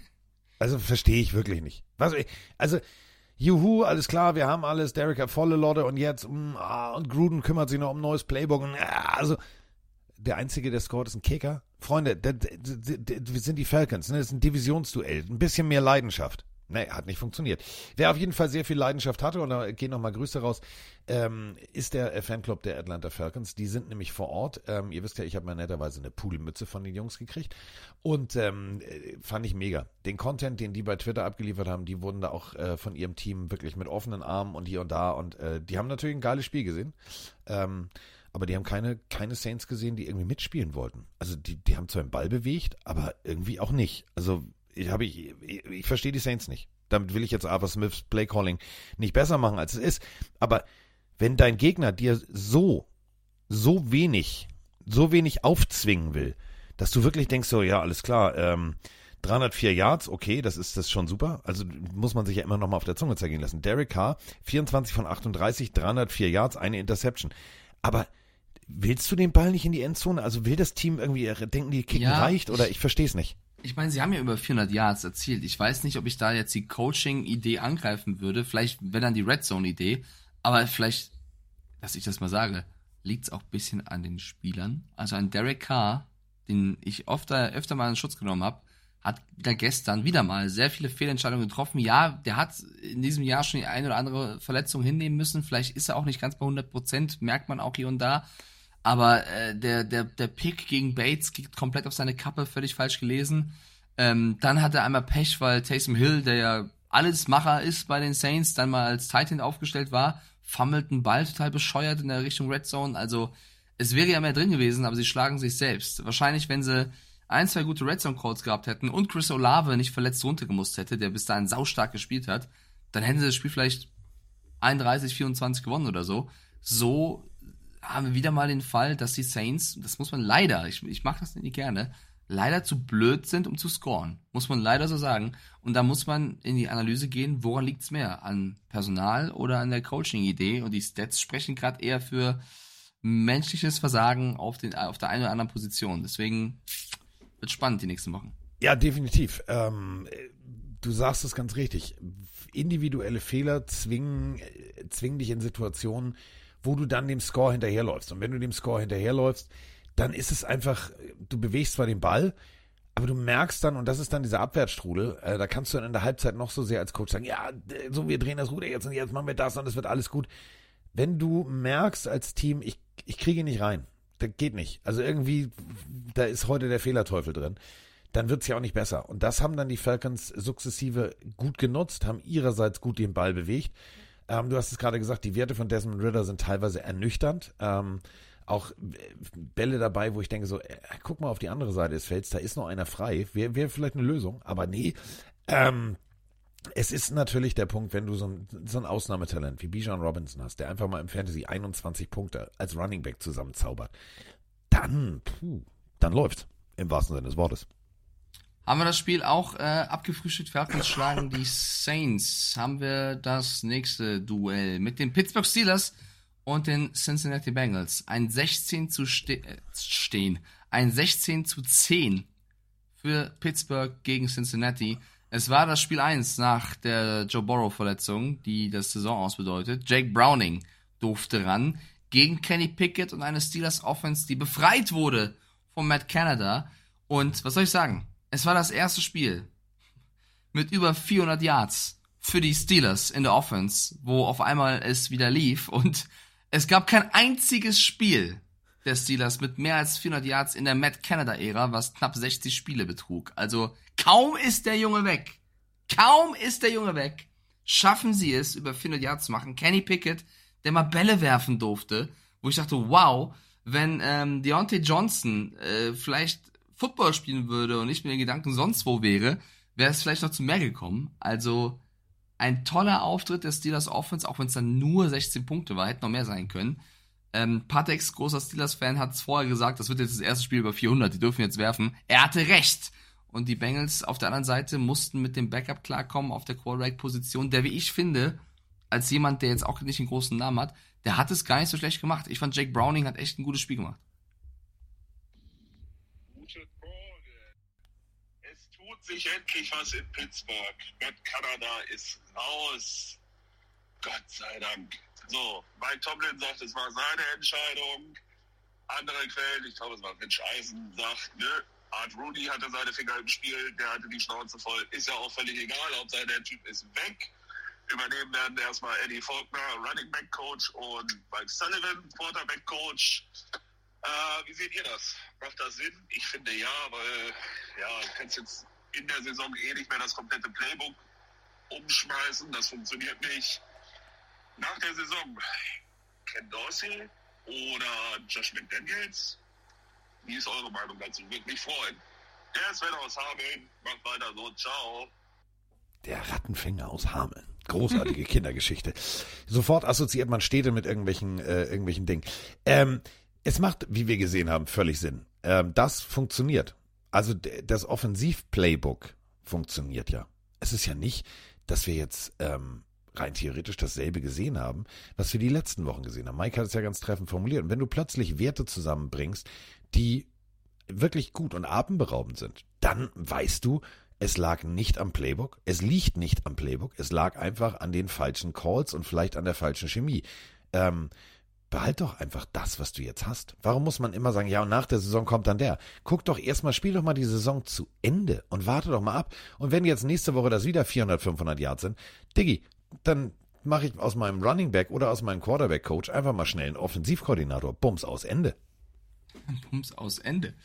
Ähm, ja, bin ich voll bei dir. Ähm, auf das Spiel bezogen müssen wir auch darüber reden, dass Najee Harris auf einmal wieder der Spieler war, der ähm, dann mehr machen durfte als Jalen Warren, der eigentlich letzte Woche gut gespielt hat. Es war so ein bisschen so ein zweiköpfiges Monster. Aber kaum ist Canada weg, durfte auch Najee Harris wieder mehr ran. Man merkte richtig, wie diese Offense wiederbelebt wurde von dieser Entscheidung. Und da muss man trotzdem die Frage stellen, warum nicht früher? Also wirklich, das ist, äh, jeder hat's gesehen, jeder hat's gesagt. Es war sogar so, dass bei der NHL, bei den Spielen von Pittsburgh, die Leute Canada rausgerufen haben. Bei einer anderen Sportart, weil diese Stadt die Faxen dicke hatte. Jeder hat's gesehen und trotzdem hat's so lange gedauert. Ähm, für die Bengals tut's mir insgesamt leid. Ich glaube, dass dieses Spiel mit einem ähm, Joe Burrow, auch mit Browning okay war, vielleicht anders hätte ausgehen können. Und wenn wir gerade über Jesse Bates gesprochen haben, sie wollten Bates keinen großen Vertrag geben. Sie haben ja das Problem, sie haben Joe Burrow einen Monstervertrag gegeben. Sie können nicht mal alle Receiver halten, deren Verträge auslaufen. Sie konnten deswegen auch nicht Jesse Bates halten. Und das ist dann irgendwo auch ein Thema, weil mit einem Jesse Bates in dieser Defense bei den Bengals, wer weiß, was sonst dieses Jahr noch so gegangen wäre. Ähm, es ist kein einfacher Job, der Job des GM. Das ist eben genau der Punkt. Das ist wirklich genau der Punkt. Du hast ein, das ist, weißt du, wie, wie bei den Chiefs. Das ist dieses, so, wir haben Mahomes, den haben wir richtig, ja, den haben wir die, die sackweise das Geld nach Hause getragen. Ja, was mit den Receivern? Ja, ist egal. Finden wir schon ein paar. Hier hast du genau dieselbe, genau dieselbe Situation. Du hast einen General Manager, der ähm, natürlich dann mit einem fast leeren Geldbeutel unterwegs ist. Und fast leerer Geldbeutel ist, wenn du Leistungsträger bezahlen willst, nicht nicht hilfreich. Dann hast du das Problem. Und da bin ich gespannt, wie die, wie die Reise weitergeht, weil du sagst es gerade, es laufen Verträge aus. Wie willst du das, wie willst du das handeln? Wie willst du Leistungsträger bezahlen? Und vor allem, wie willst du auch dieses, dieses Konstrukt der aufgepolsterten O-Line bezahlen? Weil die wollen auch irgendwann Geld. Nächste Partie, die wir zu besprechen haben. Oh. Äh, Oh. Hallo Fabian. Beim, oh, wie du schon Lust hast, Fabian zu wissen. Ja. Läuft super, ne? Die Carolina Panthers haben mal wieder was für die Chicago Bears getan, da die den ersten Pick in, im Draft haben. 17 zu 10 gewinnen die Titans durch einen guten Derrick Henry, durch einen, ja, sagen wir mal, passabel spielenden Will Levis und durch wirklich erschreckend schwache, stumpfe Panthers. Also ja, Chuba Hubbard war der, der einen Touchdown erzielt hat, aber ansonsten war das insgesamt, ja, kein guter Football. 18 von 31, äh, 194 Yards für äh, Mr. Young. Keine Interception, das müssen wir schon mal loben.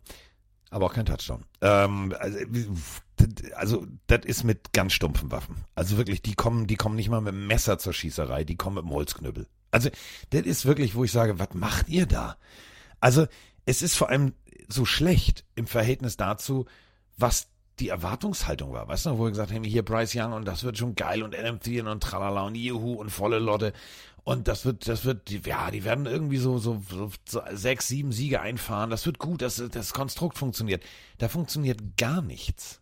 Und wenn du jetzt schon hörst, ja, wir wissen nicht, ob wir nach Deutschland kommen können als Carolina Panthers äh, zum, zum Heimspiel, ähm, weil wir haben vielleicht einen neuen, neuen, neuen Head Coach dann ist klar, was da passiert. Also dann, dann ist der Stuhl nicht angesicht, der, der hat schon, der, der, der weiß schon, dass er gehen muss. Ja, man muss über Frank Reich reden. Also wir haben, also ich wurde auch gestern schon gefragt beim Twitch React, ob ich denke, ob Reich die Saison überlebt als Coach der Panthers. Es gab drei Trainer bei den Panthers, die ähm, mindestens äh, zwölf Niederlagen schon hatten ähm, in einer Saison. Das war einmal Dom Campers, der ging 4-12, 98. George Seifert, der ging 1,15 2001 und John Fox, der ging 2,14 in 2010 und die Panthers dieses Jahr stehen 1 zu 10 und natürlich ist dann die Frage, hm. ist Frank Reich der Richtige? Vor allem, wenn du siehst, mal callt er die Plays, dann wieder doch nicht, dann wieder doch, also es ist, wirkt alles ein bisschen Harakiri. Ich finde, ist meine Meinung, du müsstest aber viel eher noch über Scott Fitterer reden. Das ja. ist seit 2021 der GM der Franchise. Wenn du alles hergibst, um nach oben zu traden, Haus und Hof quasi herschenkst, um Bryce Young zu bekommen, um dann auf Platz 2 in CJ Stroud zu den Texans gehen zu lassen, und wir sehen alle, wie er spielt, da musst du auch über diese Position reden. Plus, du holst einen Rookie-Quarterback, du musst ihn beschützen. Die O-Line der Panthers hilft Young auch zu fast keinem Zeitpunkt. Ähm, ja, das ist dann, Vor allem, kommt, kommt alles zusammen. Das, das Gesamtkonstrukt. Du hast den Ball für 33 Minuten und 49 Sekunden. Du bewegst den Ball für 258 Yards, wohingegen Tennessee den Ball nur für 264 Yards bewegt hat. Du hast 19 First Downs und schaffst es dann nur 10 Punkte zu machen. Nur 10? Dann ist es einfach, das ist nicht produktiv und das ist nicht, das ist nicht ausgewogen. Und sobald du tatsächlich so lange den Ball bewegst, aber nicht scorest, nicht 14, nicht 17, nicht 22 oder wie, also eine höhere Punktzahl. Also fast bei, bei der bei der Time of Position müsstest du muss vorne eine 2 stehen. Mindestens. Und wenn das nicht ist, dann musst du dir einfach mal wirklich die Frage gefallen lassen, kannst du Offense? Uh, kannst du Offense? Ich glaube es scheinbar aktuell nicht. Und das gegen die Titans, die selber nicht immer Offense können, gab es einen, einen langweiligen 17 zu 10 Sieg für, für Tennessee. Also ich fand echt, das Spiel war jetzt auch eher eins, was so nebenbei in der Red Zone lief. Und äh, Lenny Bucks ist im Chat und hat schon einiges geschrieben. Haben die schon über die Bucks geredet? Äh, Todd Bowles ist auch ein blöder Head Coach. Der war nur als Coordinator gut. Lenny ist komplett da. Wir müssen jetzt über die Bucks reden, die gegen die Colts gespielt haben. Ich habe auf Tampa Bay getippt. Mhm. War damit alleine. Ähm, die Colts haben. Ich war damit alleine. ja, die, die Colts haben mit einem ähm, ja, starken Gameplan. Shane Steichen hatte wirklich ein paar Playcalls dabei, die mir eine Menge Spaß gemacht haben. Also Vierter und Eins ähm, statt dem Ball an Jonathan Taylor, der echt gut war, dann doch der kurze Chip. Also es waren schöne Spielzüge bei. Gerade Minshu gar nicht mal so mit dem Riesenspiel. Also Minshu hat nicht seinen besten Tag gehabt, aber es waren dann Jonathan Taylor und vor allem dann auch ähm, Michael Pittman, die, wenn sie gebraucht wurden, auch da waren. Die Buccaneers hätten theoretisch das Spiel auch gewinnen können, haben selber auch Fehler gemacht und etwas, was mir auch erst spät aufgefallen ist, als ich es live geguckt habe. Mein Liebling Levante David hat gefehlt und das hast du in der Defense auch gemerkt. 27 zu 20 für die Colts. Also, ganz ehrlich, Samson Ebukam, ähm, dem musst du, glaube ich, erstmal richtig Danke sagen. Also richtig Danke sagen als Colts-Team.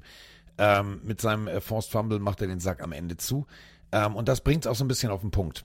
Dieses Team lebt von, von, von einer Defense, die Gardner Minshew immer wieder in Positionen bringt, wo er dann ein relativ einfaches Spiel hat. Ähm, mir gefallen die Colts richtig gut inzwischen, weil sie ausgewogenen Football spielen. Ähm, Laufpass im Verhältnis zueinander sieht sehr, sehr gut aus. Und dann hast du natürlich mit dieser Defense einfach jemanden, der sagt, ja, Diggi, brauchst du mal das Spielgerät, holen wir dir zurück. Also ist für mich ein richtig rundes Paket und äh, die Colts so, ähm, da sind wir ja wieder bei den Panthers.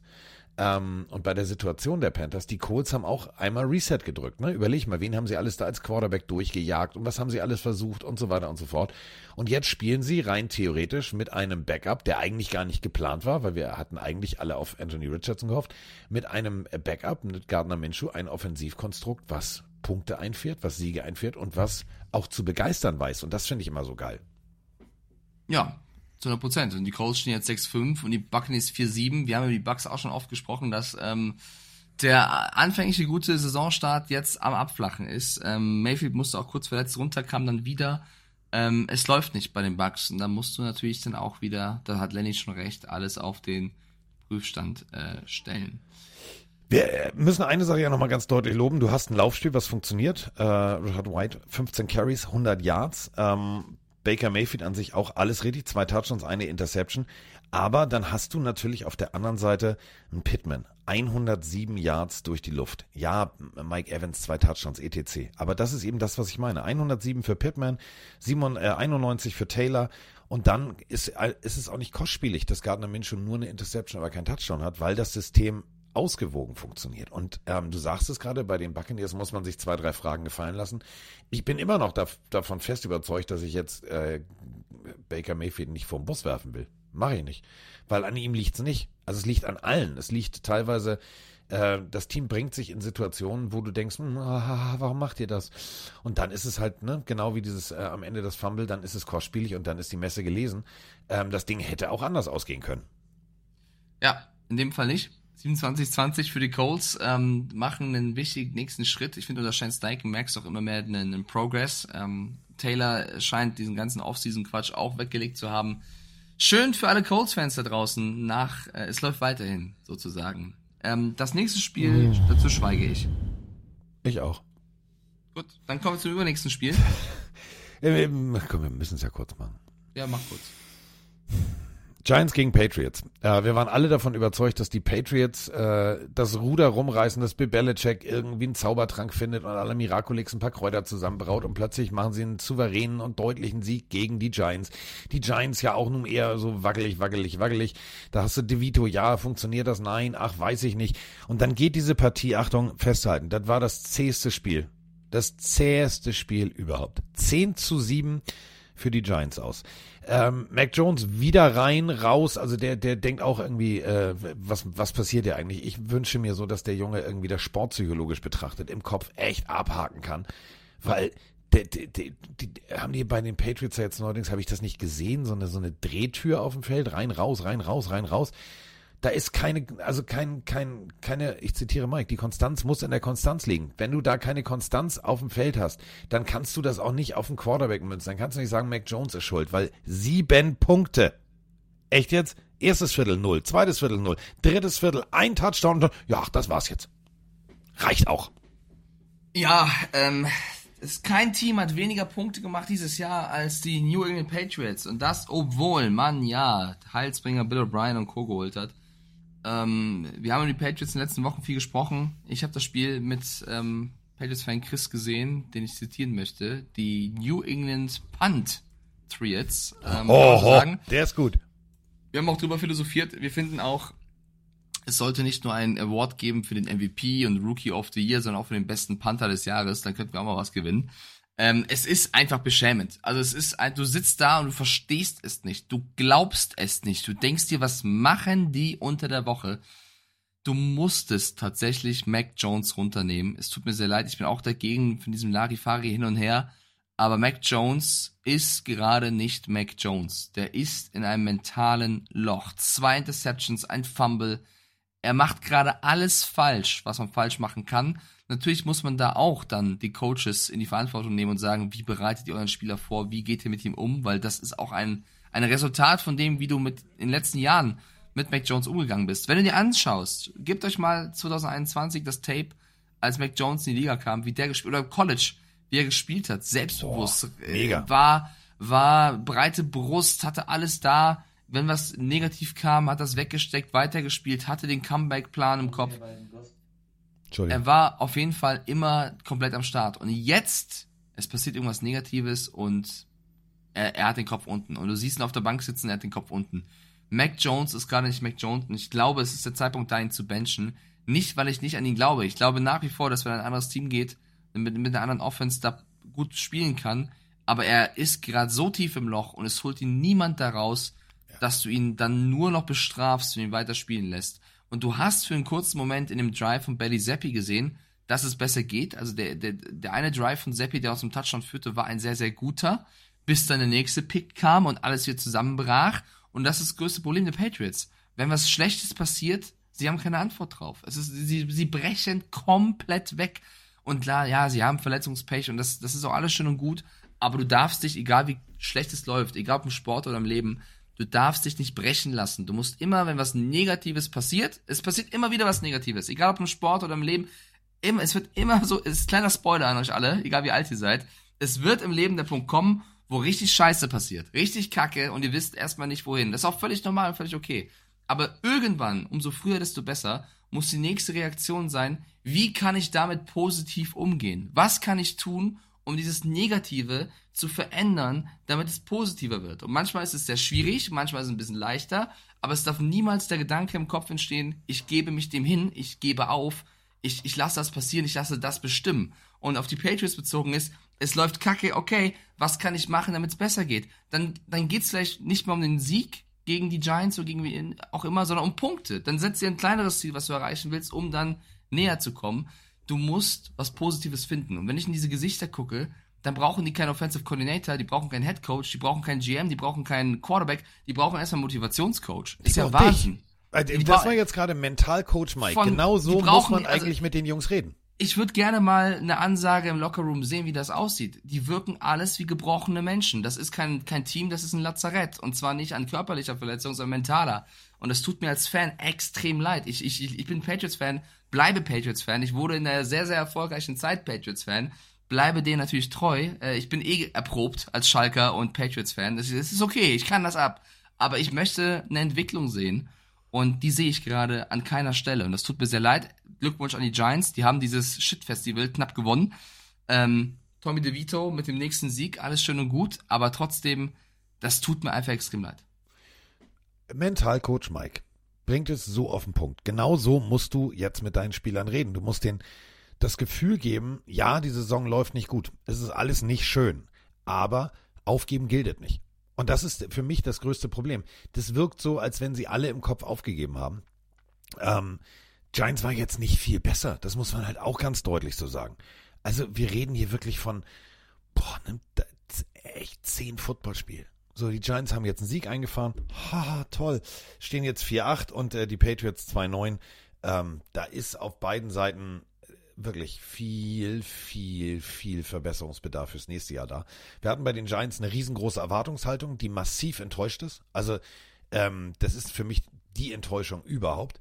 Ähm, das ist jetzt wieder NFC Least. Also, das ist einfach nicht gut. Und bei den Patriots, ich hoffe so sehr, dass da irgendwann, vielleicht äh, sollten die mal alle einen trinken gehen zusammen und sich irgendwie mal auf, äh, wirklich mal so richtig die Meinung sagen Ja. und dann einfach wieder anfangen. Ich, Ja. ich verstehe das nicht. Wer, ja, also was man natürlich auch sagen muss, ist, äh, wir haben es auch in der Offseason schon ähm, uns angeschaut, die Entscheidung, Nick Folk gehen zu lassen zu den Titans, der gerade einer der besten Kicker der Liga ist, mal wieder, ist er seit Jahren, war auch letztes Jahr einer der besten Kicker, um das Gehalt einzusparen, was verdient so ein Top-Kicker, vielleicht drei bis sechs Millionen, je nachdem, um dann Geld zu sparen, um das woanders hinzustecken, hat er sehr viel gebracht. Und lieber einen Rookie-Kicker zu draften mit Chad Rylands, der, auch ein Domi Ebel hat gesagt, wie Jake Moody, ein Top-Kicker ist, der seinen Weg gehen wird.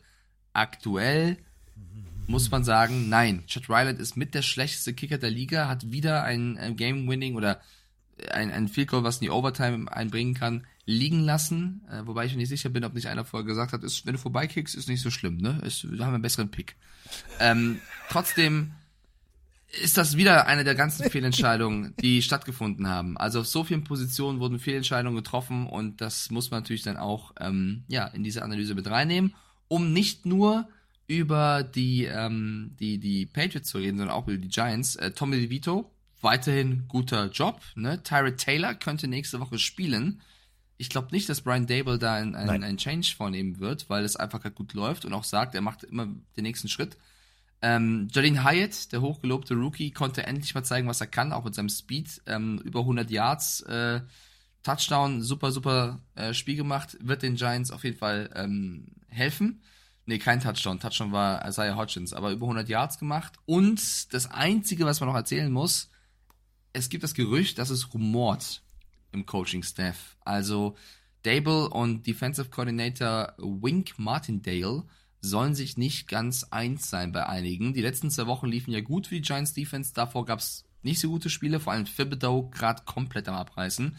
Und äh, Owner Jay Glazer soll ähm, dementsprechend auch schon äh, informiert worden sein. Und es könnte nach dem Jahr zumindest einen von beiden, wenn nicht sogar beide treffen, ähm, was, was eine Zukunft bei den Giants angeht. Dable selber auf der Pressekonferenz hat das eher suffisant weggelächelt und meinte, es sei alles Quatsch so ungefähr.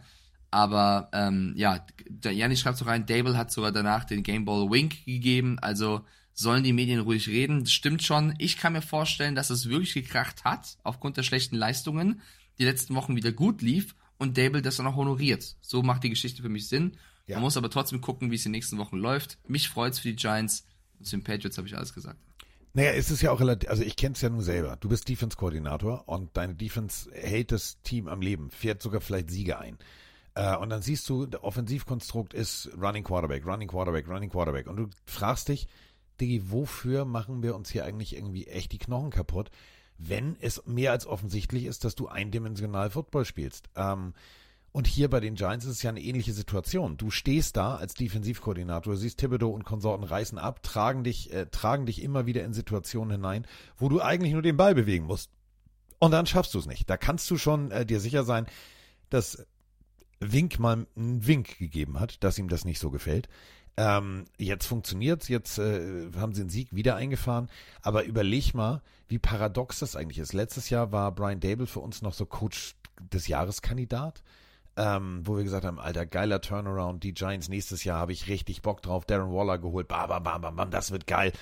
Nee, da ist gar nichts geil. Also offensivtechnisch ist da nix gut. Ja, ich glaube oder hoffe, ich meine, Joe Schön und Brian Dable, ähm, beide mit der Bills-Vergangenheit, die ähm, sind ja auch noch nicht die allerältesten und lernen mit jedem Spiel. Ich, ich fänd's geil, wenn die Giants dieses Jahr als Lernjahr hinnehmen und nicht vergessen, wie gut es im ersten Jahr unter Dable lief und dann vielleicht die richtige Entscheidung treffen. Die ganze Jones-Nummer mit dem Vertrag ist komplett nach hinten losgegangen und das haben einige vorher predicted und das ist etwas, wo man, wo man daraus lernen kann.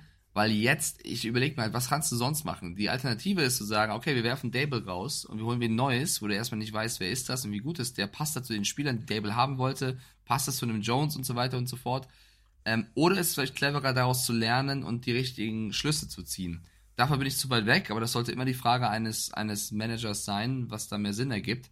Ich bleibe dabei. Ich finde Brian Dable, ich habe nicht vergessen, was im ersten Jahr passiert ist, ist ein guter Coach und hat auch Fehler gemacht und sein Coaching-Staff hat Fehler gemacht. Und ähm, ja, daraus, man kann sich ja immer entwickeln. Bestes Beispiel ist Deontay Banks, den ich hier vor drei Wochen noch hart kritisiert habe, weil er als Erstrundenpick echt kein gutes Jahr macht, der seit zwei, drei Wochen brutal gut spielt. Und ähm, deswegen, man kann sich auch entwickeln. Man darf aber auch nicht, natürlich nicht, nicht zu lange blind sein. Bestes Beispiel Steelers und Canada. Und deswegen, man kann sich pauschal sagen, man muss nah dran sein. Ich würde es mir für Dable wünschen, wenn das Management zur Entscheidung kommt, nee, es gibt nicht den Progress, dann wird's für Neues. So. Und neu funktioniert ja scheinbar. Und damit sind wir bei der nächsten Partie und da haben wir auch gleich zwei Sprachnachrichten. Die Rede ist vom 24 zu 21 Sieg der Jaguars gegen die Houston Texans. Guten Abend, Carsten. Guten Abend, Mike. Den Chino hier von der Texans Nation Dach. Boah, oh, liebe Pillenarios, es war eine Tortur. Wenn man das Spiel ganz verfolgt hat, dann sieht man, dass die Reps scheinbar was gut zu machen hatten ähm, weil sie Lawrence zur Führung in die Endzone getragen haben mit drei Flaggen, wovon zwei auf jeden Fall albern waren, plus ein Catch von Tank Dell, der wahrscheinlich sogar drin war, aber in die Entscheidung nicht overruled werden konnte. Hätte, hätte Fahrradkette, hätte mein Opa Brüste, wäre meine Oma. Ähm, ja, Mund abputzen, weitermachen. Ähm, Kaimi Fairbairn hätte den vielleicht gemacht, das entscheidende Field Goal, aber wie gesagt, hätte. Äh, auf Augenhöhe in der Division. Rest Schedule sieht ganz okay aus. Also ich bin froher Dinge, dass wir immer noch in die Playoffs kommen. Aber es war echt eine bittere Niederlage. Aber auch sowas muss ein Quarterback als Rookie mal einstecken und daraus seine Lehren ziehen. Oh, wunderschönen guten Abend, liebe Pillenarios, lieber Carsten, lieber Mike.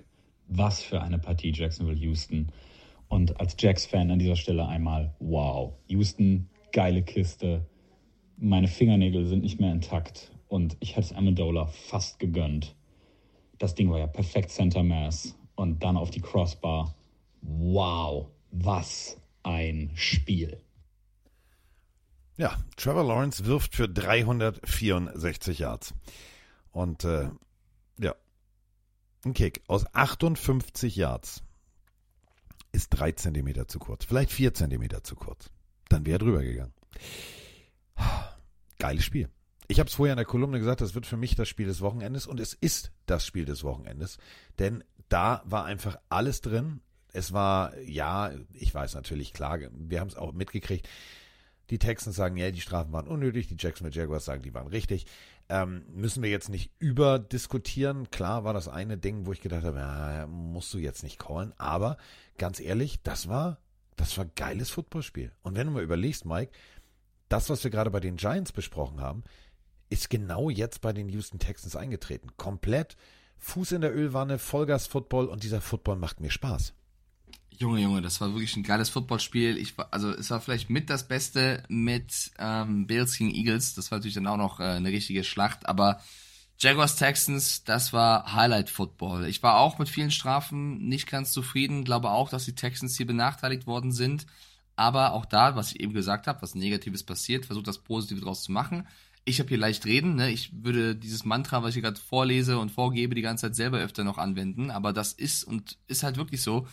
Es bringt sich nichts, über die letzte Flagge zu beschweren. Man kann es im Nachgang nochmal erwähnen und sagen, das war unfair. Aber muss im Spiel vor allem noch versuchen, das Beste daraus zu machen.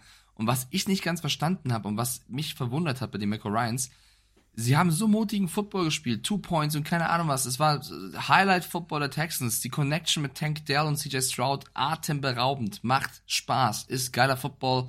Das Mindset von Stroud ist, ich werde nicht aufhören, weiter äh, tiefe Bomben zu werfen, auch wenn ich jetzt ein paar Interceptions geworfen habe, weil warum, äh, ich sag's mit Steph Curry, wenn ich shootet, kann ich treffen. Geile, geiles Mindset, passt alles, super cool. Und dann stehen sie Vierter und Zwölf, haben das Spiel auf der Linie Matt Amendola hatte vier Versuche über 50 Yards, hatte keinen verwandelt. Das längste Field Goal von ihm im College war über 56 Yards.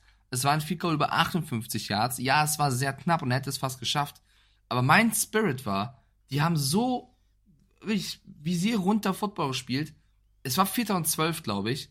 Ich wäre dafür gegangen. Ich hätte an Stroud und Co. geglaubt und gesagt, die machen das. Wir hatten vorhin auch schon mal irgendwann Dritter und 15, was funktioniert hat. Das kann klappen. Ich glaube, es wäre nicht mehr Risiko gewesen als ein 58 Yard Vielkauf von Amendola. Und ich glaube, wenn du siehst, wie Stroud auf die Bank gegangen ist, war das so, okay, Coach, nehme ich hin, aber ich hätte schon gerne mal. Ähm, das war aber nur eine Szene im ganzen Spiel. Da haben sie jetzt nicht das Spiel verloren. Es war jetzt nur die Entscheidung, die ich eher getroffen hätte, was einfach gesagt ist von dem Stuhl, an dem ich jetzt hier gerade sitze. Aber insgesamt, geiles Footballspiel. Lawrence gut, Stroud überragend. Man muss immer weiter über die MVP-Diskussion bei ihm reden. Und Kevin Ridley ist wieder da bei den Jaguars. Mega. Also beide Teams haben mich so überzeugt und ich, es macht mir so Spaß zu sehen, wenn du überlegst, das war vor, vor drei, vier, fünf Jahren, war diese Division, als Trevor Lawrence dahin kam, war das so, ja, komm, mir interessiert eh keine Sau. So. Ähm, dann überleg mal bei den Texans, Brian Cushing weg, JJ Watt weg, ähm, Deshaun Watson weg, alles weg. Ja, das wird doch nichts. Die brauchen bestimmt so fünf, sechs, sieben, acht Jahre, bis sie einigermaßen guten Football spielen. Bums. Hätten die, also hätten, hätte der Kicker einen besseren Tag gehabt, dann wäre es das gewesen. Ja, besseren Tag. Ich meine, die Richtung stimmt. Ja, es war wirklich ein bisschen Pech ähm, bei, bei, bei den Texans. Aber ja, beide Teams, glaube ich, werden wir noch länger dieses Jahr sehen. Die Jaguars haben jedes Auswärtsspiel gewonnen. 5-0. Das ist eine brutale Qualität. Die müssen halt dann nur in gewissen Spielen ähm, nicht davon abkommen und ein oder auch die Defense. Ich meine, Saxonville ist uns allen wahrscheinlich noch ein Begriff äh, damals. Die sind trotz, trotz Blake Bortles fast in den Super Bowl gekommen. Damals, richtig. Foyesade Ole Kuhn, unfassbar physisch starker Spieler. Ähm, Trevor Walker, ein hoher Pick gewesen, auch wieder stark gespielt. Robertson Harris stark gespielt und der Anführer in den wichtigen Momenten immer und immer da Josh Allen. Also auch den muss man ja. vielleicht nicht in die ähm, Defensive Player of the Year Diskussion mit reinnehmen, aber der ist mindestens Top 10, wenn nicht Top 5. Äh, der Kopf dieser Defense. Geile Mannschaft. Also beide Mannschaften schaue ich mir gerne an. Was mir sehr gefallen hat, war tatsächlich die Ausgewogenheit von CJ Stroud. Auch selber gelaufen, also Top-Rusher seines Teams äh, mit 47 Yards. Lustigerweise habe ich in der Kolumne bei der Bild geschrieben, ja, du musst das Laufspiel zum Laufen kriegen. Oh, hätte ich von Mike klauen können, den Satz. Fast schon philosophisch. Ähm, ohne wirklich Laufspiel über deine Running Backs wird es schwer. Und wenn du diese Stellschraube noch irgendwie zum, also wenn du da irgendwo noch ein bisschen was drehen kannst und wenn das Laufspiel zu einem größeren Faktor wird, dann werden die wirklich die nächsten Jahre da unten im Süden komplett dominieren. So, haben wir das Spiel auch. Die einzige Nummer, die ich noch kritisieren würde, ist, dass Dalton Schulz nur einen Ball bekommen hat. Den habe ich in Fantasy. Äh, das, ich hätte gerne mehr gesehen, weil ich habe auch CJ Stroud. Das Problem ist nur, mein Gegner in Fantasy, Dominic Eberle, hat Tank Dell. Das heißt, das Spiel war immer Achterbahn, war Schmerzen und Jubel. Also ich freue mich über Strouds langen Ball, sehe, er geht auf Tank Dell und habe mich wieder geärgert. Es wird doch ein enges Match zwischen mir und Domi. Das ist noch nicht durch. Ähm, es ist zwei Punkte ich hab gewonnen. am Ende. Ich habe gewonnen laut Projected Points. Carsten Spengemann hat gegen Alti souverän gewonnen. Ähm, gibt noch einige andere spannende Partien. Roman wird wahrscheinlich wieder verlieren äh, gegen Patex. Also das ist auch eine enge Nummer. Und wir haben ein Spiel zwischen Hansi und Domi Schneider, was äh, Projected aber nicht mal einen Punkt beide Mannschaften trennt. Also Fantasy läuft auf jeden Fall. Das kurzer, ähm, ja, kurzer Hinweis darauf. Nächste Partie. Oh. Da war ich der Einzige, der richtig getippt hat, weil ich weiterhin Let's Ride feier. Ja. Oh, jawohl, wichtiger Punkt im Tippspiel. Äh, Frank the Tank hat geschrieben, er kommt mit der Situation nicht klar, er lässt sich einweisen in eine offene Gesprächsgruppe, ähm, weil er tatsächlich das auch alles nicht begreifen kann. Plötzlich läuft. Im wahrsten Sinne des Wortes. Die Cleveland Browns unterliegen mit äh, 29 zu 12 den Denver Broncos, die wirklich auf beiden Seiten des Balles guten Football spielen, die ein Laufspiel haben, was plötzlich funktioniert, die ich weiß nicht, was da passiert ist. Ich, ich, ich weiß es nicht. Ich kann es mir nicht, also ich kann es mir nicht erklären. Die Denver Broncos der ersten Wochen zu vergleichen jetzt mit den Denver Broncos, die an diesem Sonntag auf dem Feld standen, die, die haben zwar dasselbe Outfit an, aber das ist nicht dasselbe Team. Naja, Sean Payton macht das, was ich hier predige, was Negatives passiert, versuche es in was Positives umzumünzen. Die Broncos Defense funktioniert. Das ist einfach der größte Faktor, der sich, glaube ich, entschieden hat. Du hast in den ersten Wochen unter anderem 70 Punkte eingeschenkt bekommen von den Dolphins. Und seitdem ähm, hast du ein bisschen was verändert, hast große Namen rausgeworfen, wo jeder dachte, oh Gott, was macht er jetzt, der Payton? Äh, uns eingeschlossen. Und jetzt läuft's besser. Und wenn du siehst, mit was für Leidenschaft die spielen und wie aggressiv die spielen und wie Russell Wilson auch einfach von alleine gelassen wird, also wenn mir noch einer erzählen will, dass das Wilsons Ding war und nicht Hackett letztes Jahr, dann kriege ich die Krise. Also guckt euch Hackett in New York an. Ich kann es nicht mehr hören. Also wenn auch mir nochmal erklären will, dass Russell Wilson ein Problem ist, weiß ich nicht. Er zeigt immer und immer mehr, dass er einen guten Vertrag wert ist, auf jeden Fall. Und ähm, fragt es zu Recht, sie haben halt, und das ist für mich noch die größte Überraschung, als wie gut die Broncos waren, dass die Browns Defense, die eigentlich mit die beste der Liga ist, hier in diesem Spiel große Probleme hatte. Also ja, die Offense ist klar mit ähm, Dorian Thompson Robinson, das ist nicht so einfach. PJ Walker kam auch irgendwann rein. Aber die Defense, die ja eigentlich jedes Spiel performt hat, hatte so ihre Probleme mit den Broncos. Da hatte Sean Payton auch einen guten Gameplan. Definitiv. Und dieser Gameplan, der hat mir richtig gut gefallen. Ähm, ich habe, ja, kann man jetzt sagen, also die, die, ja, die Browns haben eine bärenstarke Defense. Miles Garrett, etc. Dass sie jetzt aber keine Offense haben, das fällt ihnen auf die Füße. Denn du siehst einfach, sie sind nicht in der Lage, gegenzuhalten, schnell zu scoren, den Ball zu bewegen. Das funktioniert nicht. Und da haben die Denver Broncos ein mega gutes Coaching äh, hingelegt. Die wussten genau, wie ich diese Nuss knacken kann und wie ich einfach sukzessive mit Schritt A, Schritt B vorbereite. Das hat mir echt gut gefallen und die Werte, wenn du dir die Partie angeguckt hast, ähm, das ist jetzt wirklich so wieder der Russell Wilson, wo ich sage, mh, ja, ja, mag ich, mag ich. Und auf der anderen Seite Adam Troutman, Alter, das war äh, was für ein Catch. Also wirklich gutes, gutes Footballspiel. Es sind nur, statistisch gesehen, das darf man ja auch nicht vergessen, es sind nur 134 Yards, die Russell Wilson den Ball geworfen hat. Aber trotzdem funktioniert dieses System, denn du hast 65 Yards Rushing, dann hast du natürlich die Möglichkeit, einfach mit drei Bällen, und das ist so atemberaubend, drei Bälle auf Cortland Sutton und schon hast du einfach mal wieder das Laufspiel vorbereitet. Immer wieder hin und her. Das war wie Legosteine aufeinander. Das macht Klick, Klick, Klick, Klick, Klick und dann war das Ding durch. Ja, du kannst natürlich auch lieber einen Derek Carr haben, der 400 Yards wirft, aber kein, genau. kein Touchdown. Ähm, nee, der macht das, was er machen soll und macht das sehr, sehr gut. Für alle, die jetzt fragen, was war denn der Gameplan der Broncos? Warum haben die es denn geschafft? Hat Carsten ja eigentlich schon angedeutet. Das Laufspiel hat, haben die Browns nicht in den Griff bekommen. Die Browns haben bis dato erst einen Rushing Touchdown zugelassen und in diesem Spiel gleich zwei mit Samar G. P. Ryan und Russell Wilson. Es war vor allem P. Ryan, der die, ähm, ja, der den Broncos so das Ass im Ärmel war. Also Javonte Williams ist klar, ist der, ist der Running Back der Broncos. Aber P. Ryan, der auch schon bei den Bengals immer als sehr variabel einsetzbarer ähm, Running Back glänzte, hat, den haben, sie, haben die Browns nicht in den Griff bekommen. Und ähm, das war dann der Schlüssel zum Sieg. Und da musste Wilson jetzt auch nicht die großen Dinger werfen, sondern einfach keinen Turnover produzieren. Äh, gut, Fumble hat er trotzdem gemacht, aber ich meine jetzt keine Reception. Ähm, die, die Broncos haben einfach coaching-mäßig gegen die Browns gewonnen. Klar, Kevin Stefanski hat es nicht einfach. Äh, Dorian ähm, äh, Thompson Robinson, der verletzt runter musste nach drei Vierteln.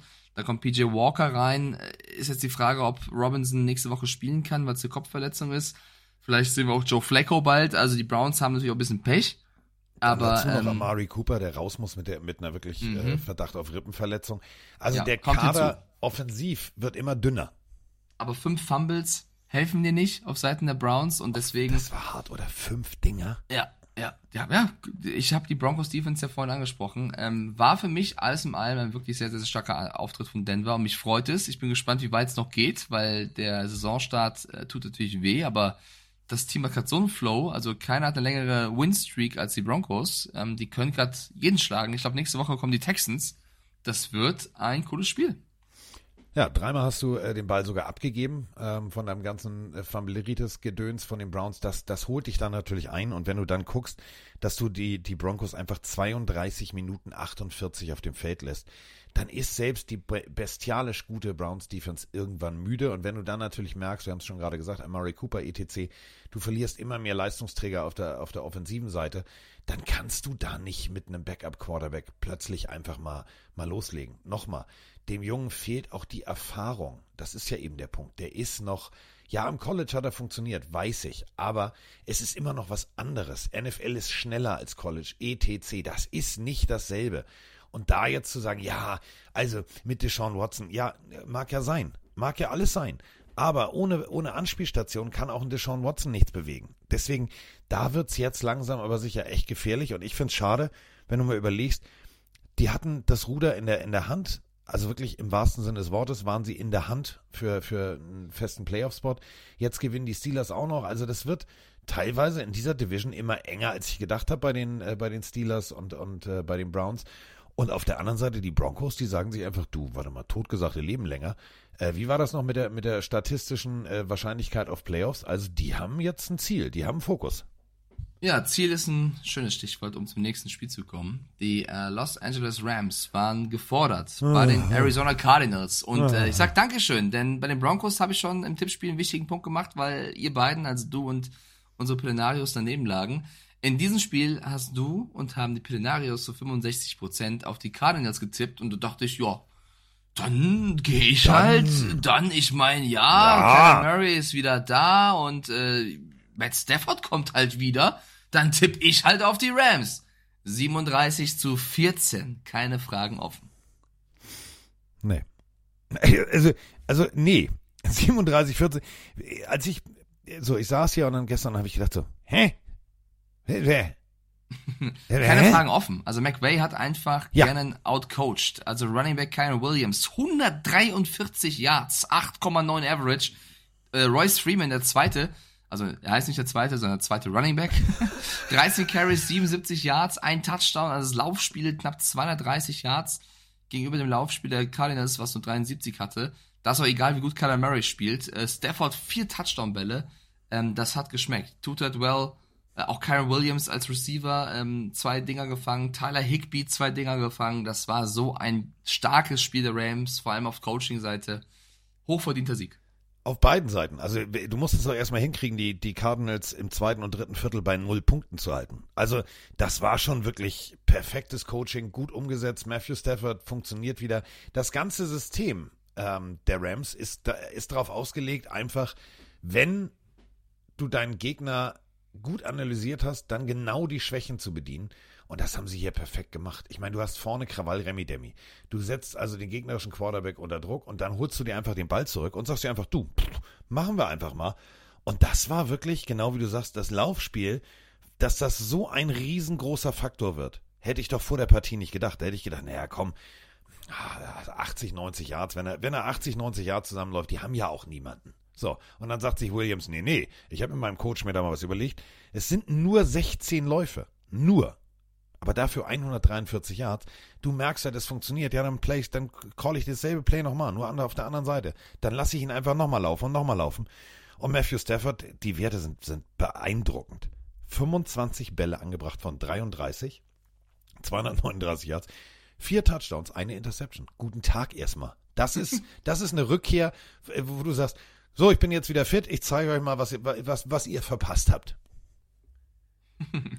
Vollkommen äh, korrekt mal wieder, Carsten. Und ich finde es auch sehr schön, äh, oder was ist sehr schön, sehr bitter, ist das Wort, was ich gesucht habe. Kicker Lukas Hafesig. Wir haben ihn letztes Mal noch gefeiert bei den Rams, ist er reingeworfen worden, durfte kicken. Dieses Mal hat er einen Extra Point verpasst und ein 50 Yard Field Goal. Ist jetzt nicht so wichtig für den Ausgang des Spiels, aber wir wissen, was mit Kickern abgeht. Oh, oh. Ja, ja. Ähm, ich sag nur, Kicker bei den Patriots performt nicht so, Kicker hier bei den Rams äh, performt nicht so. Es gibt noch ein, zwei andere Teams.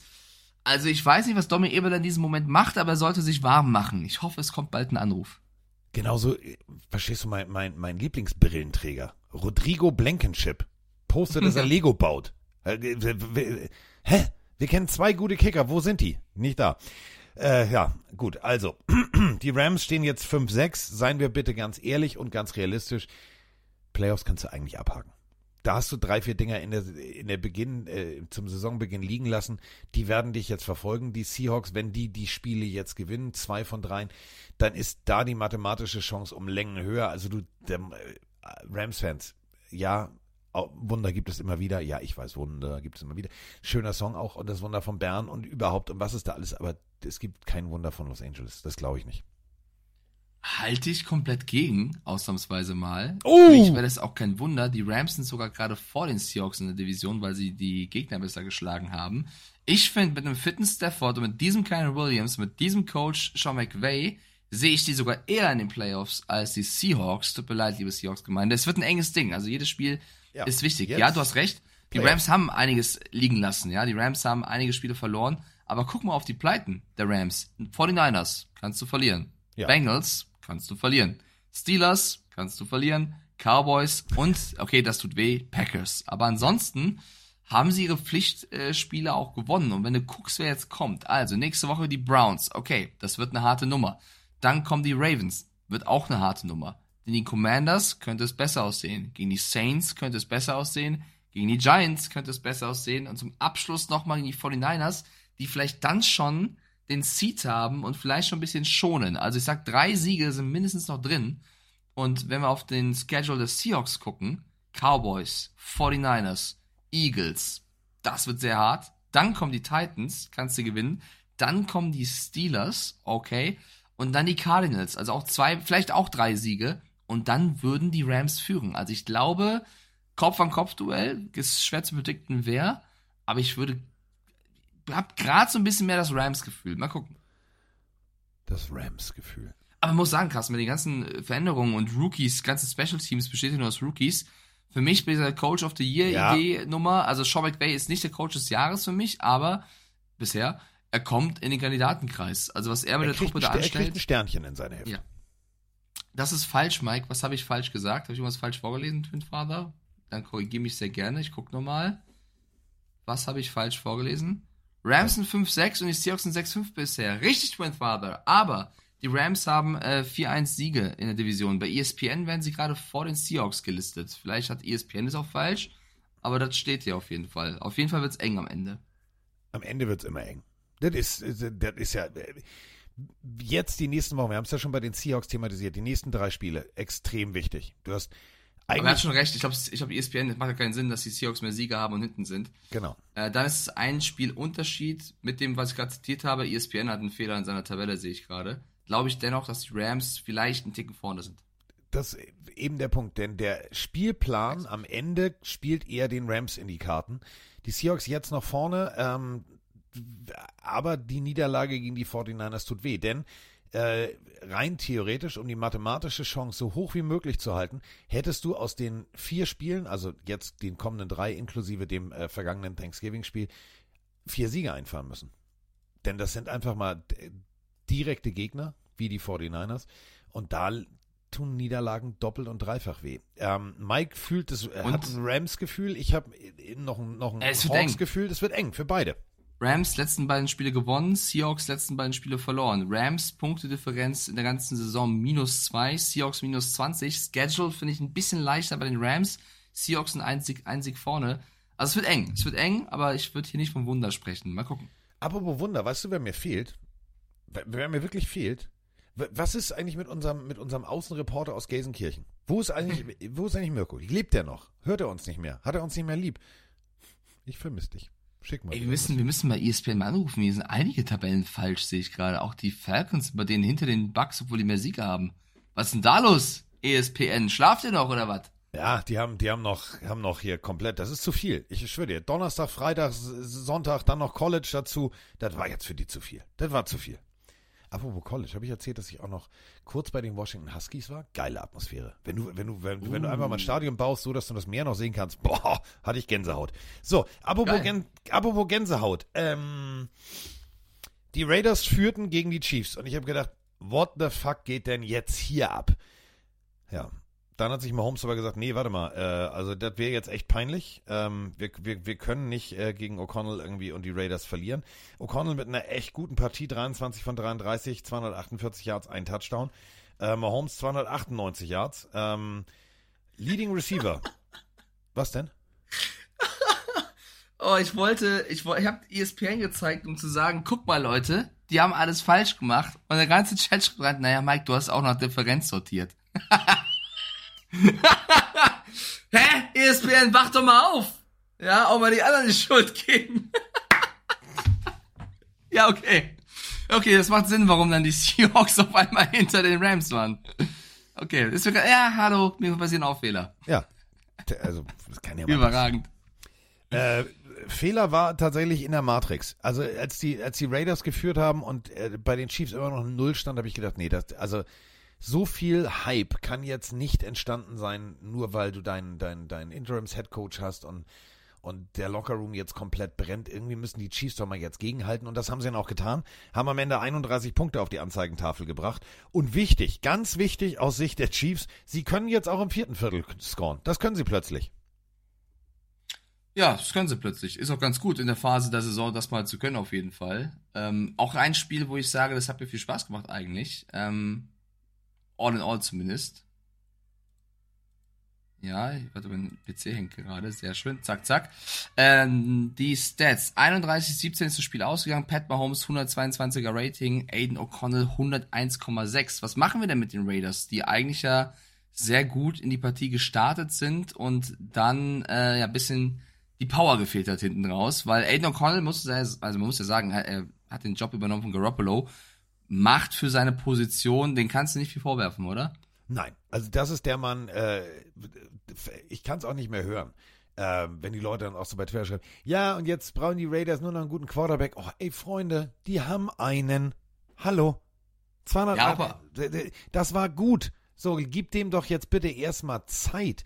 Immer dieses, weißt du, es ist so dieser Swinger-Club der Quarterbacks. Ja, und wenn du dann den holst, nee, Diggi, lass doch einfach mal immer diese, immer dieselben Namen. Es sind immer dieselben Namen.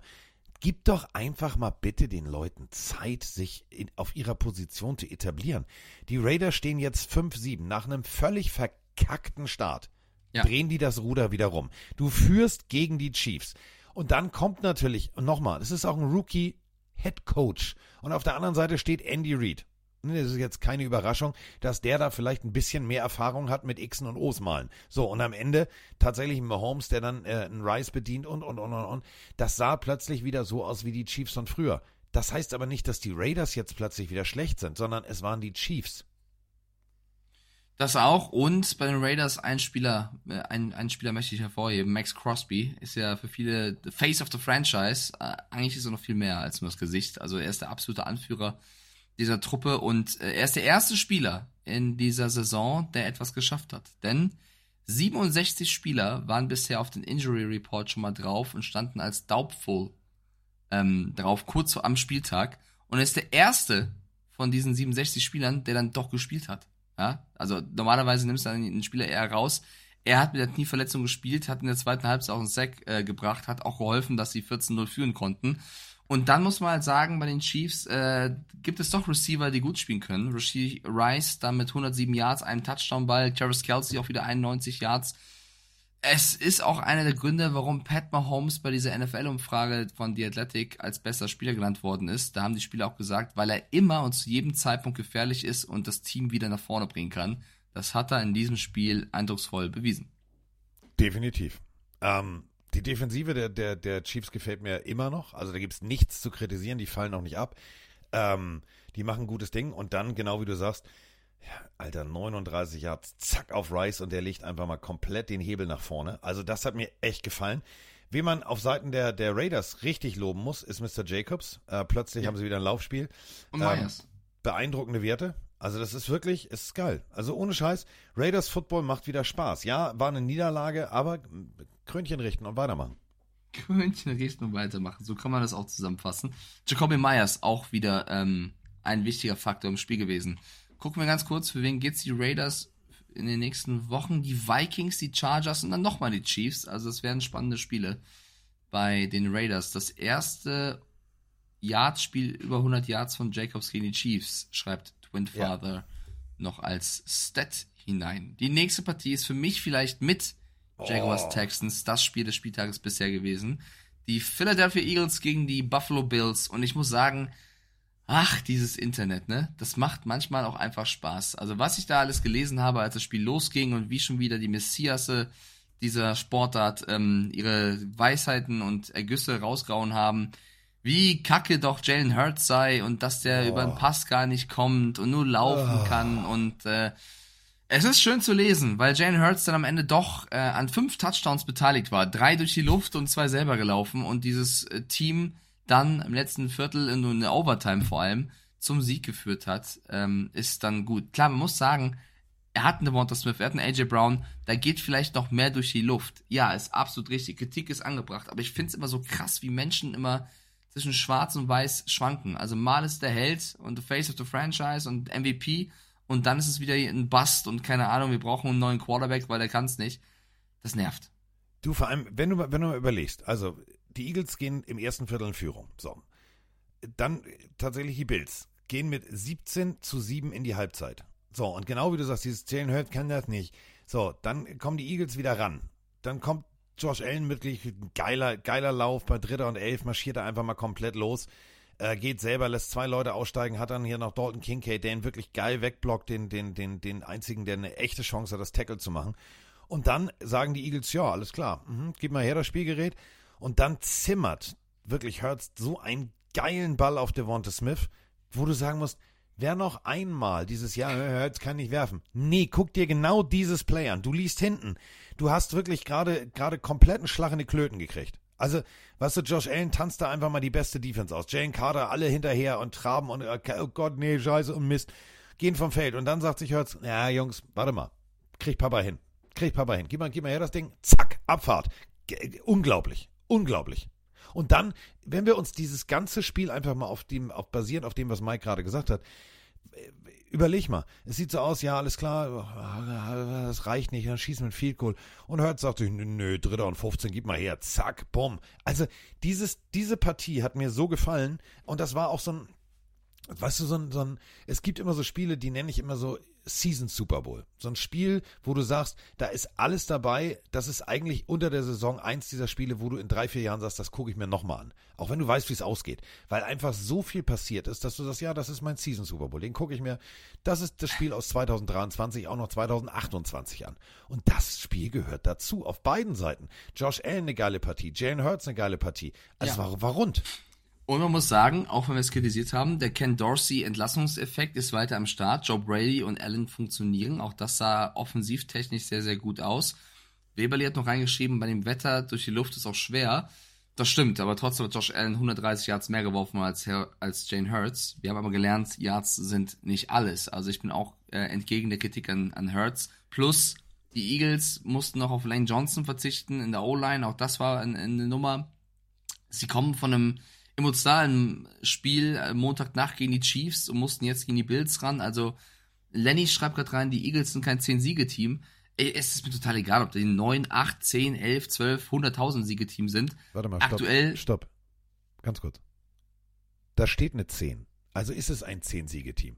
Dieses, äh, ja, aber das wäre ein knapper Sieg. Alter, es ist so scheißegal, ob du den Arsch nur mit einem Millimeter beim Hochsprung über die Latte bringst. Sobald du drüber bist, hast du diesen Sprung geschafft. Und ich kann das, diese, genau das ist das, was ich an dieser, an diesen ganzen, ganzen Kommentaren zu den Eagles, nochmal, es ist kein Zehn-Siege-Team. Ja, äh, so Overtime, ne? Guck dir nochmal den letzten Drive an. So. Also, Game-Winning Drive von Kollege Hertz. In Overtime so souverän den Ball bis zum Touchdown zu bewegen. Das ist für mich, das ist für mich ein Champion-Team. Ja, und ich muss sagen, wenn du jede Unit dieses Teams anschaust, ist es das kompletteste Team der Liga. Also äh, auf jeder Position komme ich gleich mal drauf ähm, zu sprechen. Sie haben jedes Spiel gewonnen, außer gegen die Jets, außer gegen Zach Wilson, das ist auch schwer. Aber ansonsten haben sie gegen jede Mannschaft gewonnen. Und das muss man auch einfach honorieren. Ganz egal, ob das jetzt eine äh, Fanbase ist, die man nicht so mag. Ja, Zach Wilson hat einen guten Tag gehabt. Ähm, die Eagles, ist mir egal, ob 10 Siegeteam oder nicht, sind ein Super Bowl Contender. Und wer das nicht einsehen möchte, weiß ich nicht. Wenn die in der ersten Runde dann, wo sie spielen müssen, rausfliegen, ist das so. Trotzdem spielen sie bisher ein gutes Jahr, haben auf der Managementposition mit äh, Roseman tolle Ei. Entscheidungen getroffen. Gut. Also Ehre, wem Ehre gebührt. Und warum ich sage, dass sie auf jeder Position top besetzt sind. Kicker sind wichtig. Ich kann es nicht oft genug sagen. Tyler Bass zum Beispiel bei den, bei den Bills in den ersten fünf Wochen alles getroffen und seitdem nur 9 von 14 Field Goals. Der ist ein bisschen am struggeln. Und so einem engen Spiel, wo du 37 zu 34 verlierst in Overtime, hat er zwei Field Goals liegen lassen. Während auf der anderen Seite Jake Elliott, der schon viele tolle Momente der Franchise bescherte, wirklich überragend ist. Denn er musste aus 59 Yards treffen. Und es waren nur noch 20 Sekunden auf der Uhr. Und wir haben viele Kicker in dieser Woche auch allein wieder gehabt, die da unter dem Druck gescheitert sind, auch wenn es auch knapp war. Nicht nur Amendola, auch Chad Ryland.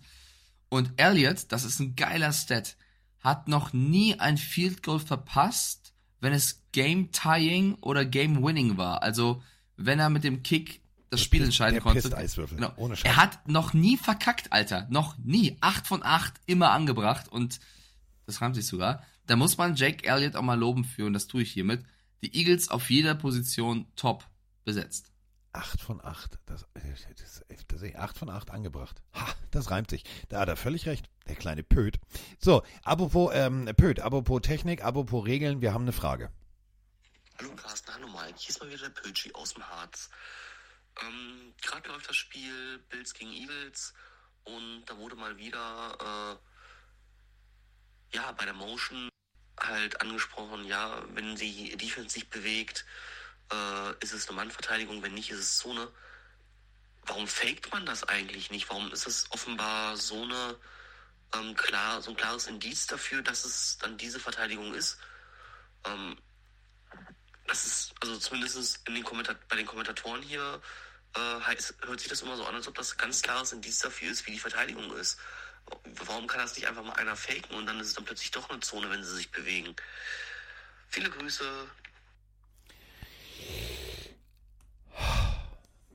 Wo fange ich an, wo höre ich auf? Ähm, also, tendenziell ist es dann natürlich ein Indiz dafür, wenn einer mitgeht, dass es eine, eine Mannverteidigung ist. Es gibt ja aber auch eine Mischung aus Mann und Zone. Das bedeutet, Linebacker spielen zum Beispiel Mann, äh, hinten spielen sie Zone. Du kannst aber auch dir sicher sein, dass es, und das ist natürlich, habe ich zum Beispiel ab und an mal äh, gecallt, dass du zwar jemanden mitlaufen lässt, der aber dann nur seine Zone wechselt. Ähm, dadurch versuchst du natürlich den Quarterback aufs Glatteis zu führen, weil es dann keine Mannverteidigung ist. Also nur, dass jemand mitläuft, ist rein theoretisch natürlich ein Indiz dafür, weil es logisch ist, dass er mit seinem Mann mitgeht. Aber du kannst natürlich auch rein theoretisch nur den einen die Zone wechseln lassen. Das heißt, der geht mit rüber und ist dann in einer anderen Zone. Also man versucht das schon zu faken, ist natürlich nicht ganz so einfach, aber äh, den, den Versuch gibt's. Ja, wieder mal So. Regelkunde mit Carsten. Sehr schön. Ja, ich glaube, so. wir haben alles zu der Partie gesagt und haben jetzt noch ein Spiel, was wir besprechen müssen. Mit den Baltimore Ravens gegen die, ähm, ich wollte San Diego gerade sagen, Los Angeles Chargers. Äh, da haben wir alle auf Baltimore getippt. Und ich freue mich ganz besonders, weil das so ein kleines Breakout-Game war von einem Rookie-Spieler, den ich im Fantasy habe, mit Zay Flowers, der bei einem Touchdown so gejubelt hat, dass Lamar Jackson neben dran stand und dachte, was passiert hier? Also, die Touchdown-Jubel werden ja immer kreativer, man versucht ja auch nicht zu taunten. Also, wir haben es bei den Texans gesehen, das war ja auch ein wilder Jubel, wo sie eine Szene nachgestellt haben aus dem Film, überragend. Und bei den Ravens war es so, dass, ich kann es gar nicht, also Flowers hat irgendwas gemacht mit einer Explosion in der Hand und keine Ahnung was. Und Lamar Jackson danach auf der Bank so, äh, das war, das war nicht cool. war, fand ich lustig. Ähm, die Ravens muss man ernst nehmen. Auch die gewinnen wichtige Spiele gerade, egal wer ausfällt. Und schlagen hier die Chargers. Der Stuhl von ähm, Brandon Ja. Staley ist, wenn du die Sitzheizung auf Anschlag drehst, äh, die Technik kaputt ist und es weiter durchbrennt. So wie ich es beschreibe. Der hat heiße Klöten. Also der sitzt, der sitzt komplett, der sitzt nicht auf dem Stuhl, den haben sie eigentlich direkt aufs, aufs, aufs Grill rausgesetzt. Also du kannst mir nicht erzählen, du kannst mir nicht erzählen, dass der Owner nicht sagt, all, mir platzt der, mir platzt. So, du, also stellen wir uns doch einfach mal Folgendes vor. Ge- Gehen wir mal in die Offseason zurück. Du bist der Besitzer der Chargers. Es ist alles schön. Du hast immer noch diese Erwartungshaltung, die ganz viele haben. Wir haben Khalil Mack, wir haben Bosa, ja, ja, dieses Jahr, dieses Jahr, jetzt aber, jetzt, also jetzt, dieses Jahr. Und jetzt guckst du dir an, wie du 20 zu 10, zu 10, gegen die Ravens verlierst. Ja, das ist eine bärenstarke Defense, das steht außer Frage. Aber 10 Punkte? 10? Echt jetzt? Ja. Kannst du mir nicht erzählen, dass der Owner nicht, nicht schon drüber nachdenkt. Ja, vor allem auch der hochgelobte Austin Eckler hatte leider kein gutes Spiel, auch wieder mit einem äh, Fumble, das zweite Mal in Folge, was die Spiele angeht. Seit seiner Verletzung in Woche 6 wirkt er nicht wirklich wie derselbe Austin Eckler. Und ich werfe noch, noch mal was rein. Du müsstest ja eigentlich nicht nur über Brandon Staley reden, sondern auch über GM Tom Telesco, der halt auch sehr viel Geld ausgegeben hat. Der ist seit elf Jahren im Amt bei den Chargers. Was würdest du sagen, Carsten, von diesen elf Jahren, wie oft waren die Chargers Geheimfavorit? Zwölfmal. ja, so ungefähr. Und in diesen elf Jahren war er fünf, also fünf Playoff-Spiele mitgemacht und zwei wurden gewonnen. Also das ist, glaube ich, ein bisschen zu wenig. Und dann muss man auch, wenn ich viele Sachen gut fand, die er gemacht hat, auf dem Papier, JC Jackson, 82 Millionen Dollar Deal, war dann doch ein bisschen viel. Also da muss man äh, vielleicht auch über den GM da- reden. Das ist jetzt der, der wieder bei den Patriots ist für, für Schnapperpreis, der da auch nicht mal spielt. Also, verstehst du, ich gebe dir komplett recht. Das ist wirklich eine abstruse Situation, wo man sich einfach auch mal gefallen lassen muss, dass der Besitzer, und der bezahlt den ganzen Bums, irgendwann sagt, Freunde, reicht mir jetzt. Und Twin Father schreibt rein, Chargers mit die größte Enttäuschung der Saison. Ja, wenn du mitschreibst, gebe ich dir recht, aber vergiss mir nicht die Patriots und die Giants. Die sehe ich dann nochmal in einer anderen Hausnummer. 20 zu 10 gewinnt Baltimore. Zay Flowers, für mich der Spieler des Spiels. Ähm, die Chargers haben enttäuscht. Ich weiß nicht, ob man jetzt noch viel mehr mal sagen sollte. Doch, doch, eine Sache. Eine Ja. Sache. Auch an die ganze Leute. Ja, Lamar Jackson gewinnt nur, weil die, der immer läuft. Nee. Nee, diesmal nicht. Und das ist einfach mal gutes, gutes Game Planning. Ähm, Mitchell, erfolgreichster Läufer seines Teams, Kollege äh, Lamar Jackson, einfach nur guter Quarterback gewesen. Gut die Bälle verteilt, gute Pässe serviert, Abfahrt, danke, Wiedersehen, 20 Punkte. Ja, es sind nur 20 Punkte. Ähm, da hätten natürlich mehr und ja und mm, und das ist jetzt nicht die High-Flying Offense. Nee, ach Freunde, ich, bin so müde davon. Ich, wirklich, dieses ewige Kritisieren, um zu kritisieren, das, das nervt mich. Ja, mich auch. Bin ich voll bei dir. Letztes Spiel konnten wir noch nicht besprechen, weil es keine Folge gab. Aber wir haben noch ein Spiel offen am Spieltag. Wir haben alle auf die Vikings getippt. Also es wird sich am Spieltag nichts ändern, äh, wer den gewinnt. Das Ich habe verkackt. Ja, in dem Fall, in dem Spieltag schon. Ähm, die Bears gegen die Vikings. Äh, ich habe aber ein bisschen, ich bin ehrlich, ich habe wirklich mit Gedanken gespielt, auf die Bears zu setzen, weil die dann doch äh, mit Justin Fields wieder sehr gefährlich sind. Und, auch Dobbs gegen die mit den- Lions gut aussahen. Genau, und Dobbs mit den Vikings ähm, tatsächlich äh, auch schon den einen oder de- anderen Dämpfer hinnehmen musste. Und Justin Jeffersons Verletzung zieht sich auch hin. Also ich finde, man kann hier auch auf die Bears setzen. Tu es natürlich nicht und will hier irgendwas gefährden, aber ähm, ich, ich, würd's- ich, ich fände es krass. Also ich würde es jetzt nicht ausschließen. Nö. Also genau, pass auf, genau wie du sagst. Ähm, man tritt gegen die Lions an. Das ist, das ist Rivalität pur. Das ist, das ist wie Schalke gegen Dortmund. Das ist richtig Krawall und Remi Demi. Und die Lions kommen extrem motiviert raus und kriegen von den, von den Bears kurz mal gezeigt, so bis hier und nicht weiter. Das heißt, die Bears können extrem guten Football spielen. Und wenn wir uns jetzt angucken, ähm, die Vikings mit Dobbs, die sind schlagbar ähm, für ein Team, was souverän auf beiden Seiten des Balls ähm, in der Lage ist zu spielen. Und die Bears haben mir gezeigt gegen die Lions, dass sie das plötzlich können. Ich sehe die Lions nicht als, als, als, als, als so schwach an, dass die, dass sie gegen die Bears irgendwie, ja, ich sag mal so, vielleicht die, die Leistung nicht auf dem Rasen kriegten oder hm, weiß ich nicht, sondern die Bears haben denen gut eingeschenkt. Und wenn ich jetzt mir vorstelle, die Bears machen das mit den Vikings, ähm, Dobbs ist noch neu, relativ. Ähm, da kann offensiv plötzlich auch mal ein bisschen Sand im Getriebe sein. Ähm, ich bin gespannt. Also ich glaube, die, die Vikings gewinnen das Ding, aber mein Bauchgefühl sagt mir, die Bears können das Ding ebenfalls so mal als Wunder, als Wunder von Minnesota gewinnen. Gehe ich mit. Wir müssen jetzt noch das Donnerstag-Nachtspiel tippen mit Seahawks gegen Cowboys. Es läuft auch gerade die Abstimmung bei Twitch für die Leute mit. Lass uns bitte nicht über Schalke und Dortmund reden. Ich habe da heute wieder ein Zitat von Aki Watzke mitbekommen von Dortmund. Da, da könnte ich wieder ragen. Also wenn du mich provozieren willst, dann lass uns über Dortmund reden. Nee, nee, Ansonsten- Entschuldigung, Entschuldigung, Entschuldigung, Entschuldigung. Okay, dann ähm, haben wir jetzt noch Seahawks gegen Cowboys. Die, ähm, ja, dein Team, wo du warst, Ja. muss nach Dallas. Und Tolle Idee. wir haben gerade über die Rams und Seahawks ja ein bisschen länger gesprochen. Ich glaube, das wird eine Nummer, die Dallas auch gewinnt. Und die Seahawks Ja. sehe ich da nicht als Favorit.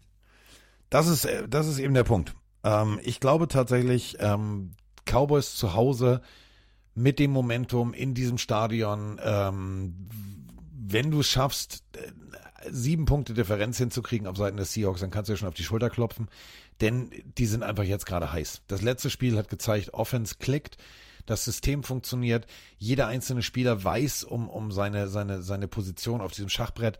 Ähm, wenn die Cowboys sich da die Butter vom Brot nehmen lassen, dann, dann sind wir wieder bei diesem Punkt, wo ich dann, und nicht um zu kritisieren, sondern dann äh, muss man auch wirklich mal langsam aber sicher drüber, drüber sprechen.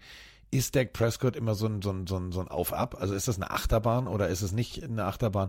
Ich bin, ich bin gespannt. Ich glaube aber, die Cowboys gewinnen das Ding.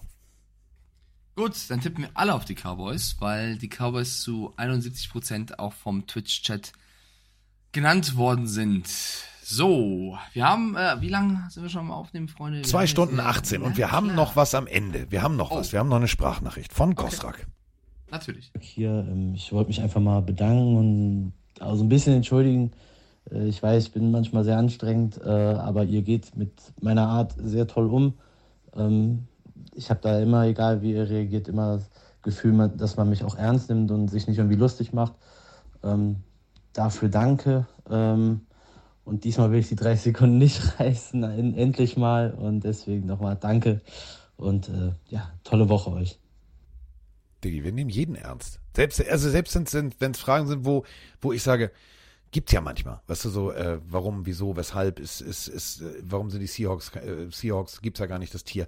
Es, jede Frage ist berechtigt. So, weil jeder Mensch hat ja einen anderen, äh, also Wissensstand, was Football angeht. Und Football, wir sind, wir machen das nicht nur für euch, sondern mit euch. Und ohne eure Sprachnachrichten wäre die Idee eines interaktiven Podcasts nicht interaktiv. Und deswegen, äh, hier wird jeder ernst genommen. Hoffe ich. Also Mike nimmt mich nie ernst, aber das ist was anderes.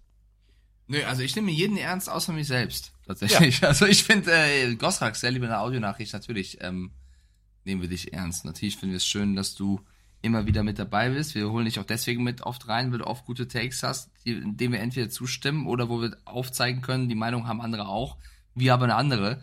Das ist ja am Ende auch hier immer, wir versuchen ja eine gesunde Diskussionskultur äh, hier zu haben. Blöd wird's nur, wenn es irgendwie provokativ, also rein provokativ wird oder eben ähm, ja, nicht konstruktive Kritik ist. Aber ansonsten, glaube ich, haben wir bewiesen in den ganzen Jahren, wo wir es machen, dass wir doch sehr community-nah sind und viel mit euch, äh, gerne viel mit euch uns unterhalten, reden und äh, wenn wir auf Tour sind, auch gerne mal anfassen, wenn ihr versteht, was ich meine. Gut. Wir haben noch eine Frage. Ich, ich vergesse nie in Stuttgart dieses komische Set, was ich geschenkt bekommen habe. Ja. Dein Bondage-Set. Ja, ich habe das Bondage-Set bekommen und Roman hat Alkohol bekommen. Roman hat die ganze Zeit aus diesem Fläschchen getrunken und ich habe die ganze Zeit diese Seile und Schnüre geguckt. Ja. War, war, schön. Ähm. ähm, ähm, wie finde ich jetzt die Überleitung zur nächsten Audionachricht? Viel Spaß. Äh, Stuttgart war tatsächlich großartig. Und äh, genau das macht es ja auch aus. Also dieses mit euch gemeinsam, egal ob jetzt live wie auch am kommenden Sonntag im Thomas Reed in Hamburg, äh, Football zu gucken, über Football zu sprechen, das ist das, weswegen ich das Ganze mache. Ich mache das nicht, weil ich irgendwie das geil finde, so ja und ey und mm, oh, und der erkenne ich Leute. Nee, ist mir doch völlig scheißegal. Ich mache es echt für die für den für die Sache, weil mir der Sport Spaß macht. Und genau deswegen habe ich es auch genossen, bei bei bei Rand zu kommentieren. Ich durfte mit Freunden wie Roman, Volker, ähm, Björn, ich durfte Spiele kommentieren und hatte, hatte gute, gute Jungs im Studio, egal ob jetzt äh, Max, Icke, jeder Netman, auch Mike, jeder, der da war, war ja, weißt du, war immer ein Teil des Teams. Und genauso ist es ja hier bei diesem Podcast. Denn zum Beispiel die Sendung mit Mike war natürlich eine ganz andere, weil das war natürlich noch geiler, weil ich kenne Mike jetzt in- und auswendig und dementsprechend war das natürlich beim College richtig witzig. Deswegen, ja, deswegen machen wir das. Und genau auch wegen solcher Fragen, weil die nächste Frage, Mike, ist eigentlich, die ist eigentlich geil. Das ist eigentlich eine Diskussionsgrundlage, wo wir eigentlich den Goodell direkt mal anrufen müssen. Hallo Carsten, hallo Mike. Norman hier. Ich habe da mal eine Frage. Die Teams in der AFC und in der NFC, werden die irgendwann mal gemischt oder sind die immer gleich? Weil sonst wird es ja nie einen Super Bowl geben zwischen den Chiefs und den Dolphins oder den Chiefs und den Bills oder Eagles 49ers, Cowboys 49ers. Könnt ihr mir das mal bitte beantworten? Und danke für euren super Podcast. Macht's gut. So, Norman. Durchgemischt wird leider, und ich benutze bewusst das Wort leider, leider nicht. Denn die Idee an sich wäre geil. Stell dir mal vor, du machst so, das wäre, ey, die NFL sucht doch immer, Mike, Ideen, noch öfter Fernsehen und Events. Stell dir mal vor, du machst eine große Verlosung. Alle 32 Teams kommen so, weißt du, wie so auf Tischtennisbälle, in eine große Schale. Und jetzt werden die Divisions alle zwei Jahre einmal durchgetauscht. Wie geil wäre das denn bitte? Ja, da müsstest du die ganze Idee von Strange of äh, Schedule aber verwerfen, weil es wird ja oft so gebaut, die ganzen Spielpläne, ja, ja, dass du über Jahre hinweg einen ähnlich starken Spielplan hast. Da musst du es komplett random machen. Dann wirf alle in einen Topf äh, los aus. Dann kann es halt sein, dass New York sehr oft woanders hin muss. Aber ähm, aber es ja, wäre geil. Es es wäre geil. Ich glaube, es ist utopisch. Ja, es ist völlig utopisch. Nein, um äh, Norman die Frage zu beantworten, nein. Äh, wenn jetzt zum Beispiel, hatten wir zwei, dreimal, dass Divisions irgendwie umgebaut wurden, wenn Teams neu dazukommen oder kamen. Ähm, es wird ja immer wieder spekuliert, kommt jetzt noch ein Team in Kanada, kommt hier noch eins dazu, kommt hier noch eins dazu. Wenn jetzt tatsächlich rein theoretisch zwei Teams dazukommen, würde nicht funktionieren, dann wäre es eine ungerade Zahl, das wird nicht gehen, also müssen vier dazukommen.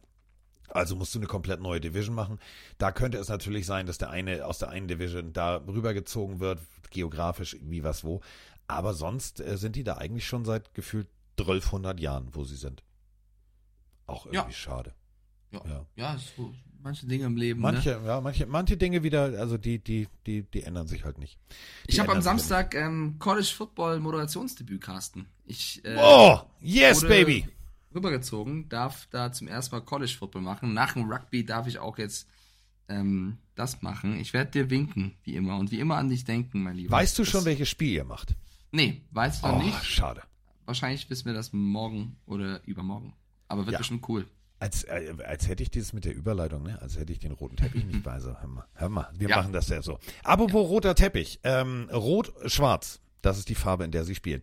Wir hatten ja aufgerufen, wenn äh, Teams äh, Tryouts machen und so weiter und so fort, ähm, sollten sie sich bei uns ja, melden und Sachen schicken. Am äh, 2.12.2023 könnt ihr tatsächlich äh, in der Koblenzer Straße 133 in Düsseldorf beim Tryout der Panthers teilnehmen. Also ab 9.45 Uhr könnt ihr euch da registrieren. Das ist äh, die Bezirkssporthalle Garat. Da äh, findet das Ganze statt. Einfach mal vorbeigehen. Ähm, Grüße gehen raus nach Düsseldorf. Vielen herzlichen Dank, dass ihr äh, uns informiert habt. Also, äh, Düsseldorf Panther suchen für Mannschaft 1 und Mannschaft 2 neue Spieler. Und äh, geht einfach mal vorbei. Also Düsseldorf, Panther, cool. Sieht auch, das ist schon ein Traditionsteam. Das ist so wie, wie, wie, weißt du, wie damals mit Roman äh, Berlin Adler. Also Berlin Adler, Düsseldorf, Panther, das sind für mich so genau wie Cologne Crocodiles. Das sind Traditionsteams. Also da kann man gerne mal hingehen. Cooler Aufruf auf jeden Fall. Ja, stimme ich zu. So. Haben wir sonst noch was, Schätzelein? Nö, ich glaube, wir haben äh, in knapp zweieinhalb Stunden alles besprochen, tatsächlich. Ähm, Ja, außer ganz kurze Folge. Hat irgendeine Frage noch, aber ich denke, wir sind gut aufgestellt bis ähm, dann zum Freitag. Ja, und dementsprechend äh, verbleibe ich mit vorzüglicher Hochachtung, heißt das ja immer so schön. Ich werde mich jetzt, glaube ich, mal eine Stunde Mittagsschlaf technisch hinlegen, weil ich bin immer noch so ein bisschen Jetlag. im Jetlag, aber pff, nur eine halbe Stunde. So Hörspiel, weißt du, neue drei Fragezeichen-Folge habe ich schon gehört, die ist nicht gut. Ähm, Hab ich schon gehört, die ist nicht gut. Dementsprechend höre ich ein bisschen Sherlock Holmes oder so und ähm, mach einfach mal jetzt eine Stunde Mittagsschlaf. Ähm, du hast wie immer die letzten Worte. Also Samstag äh, seht ihr Mike im Fernsehen. Oh, ich freue mich. Sitze ich auf der Couch, leg schön die Füße hoch, mach den El Bundy schön Hand oben in, in, die, Ho in die Hose und dann sage ich so, oh, hier jetzt ein Bierchen und dann gucke ich Mike. Freue mich drauf. Habe ich Bock drauf. Habe ich richtig Bock drauf. Sehr süß von dir auf jeden Fall. Ja. Äh, letzten Worte. Ich finde, das ist eine gute und schöne Hausaufgabe für jeden von uns und für jede von uns. Einfach mal das nächste Mal, wenn jemandem auffällt, dass irgendwas Blödes passiert, sei es im Haushalt, sei es was Größeres, irgendwas Negatives, dass man das ruhig zulässt, aber dann möglichst zeitnah schnell versucht, ähm, etwas zu finden, um dieses Problem anzugehen und Positivität zu suchen darin. Also kleine Hausaufgabe, es passiert was Doofes, versucht das Beste rauszumachen, ist einfach gesagt, aber einfach mal versuchen. Schöne Woche euch. Also pass auf. Es ist, es ist soweit. Mann. Pille, Pille, Pille, Pille, Pille, Pille, Pille für den Mann. Carsten Spengemann. Weichstieflagen.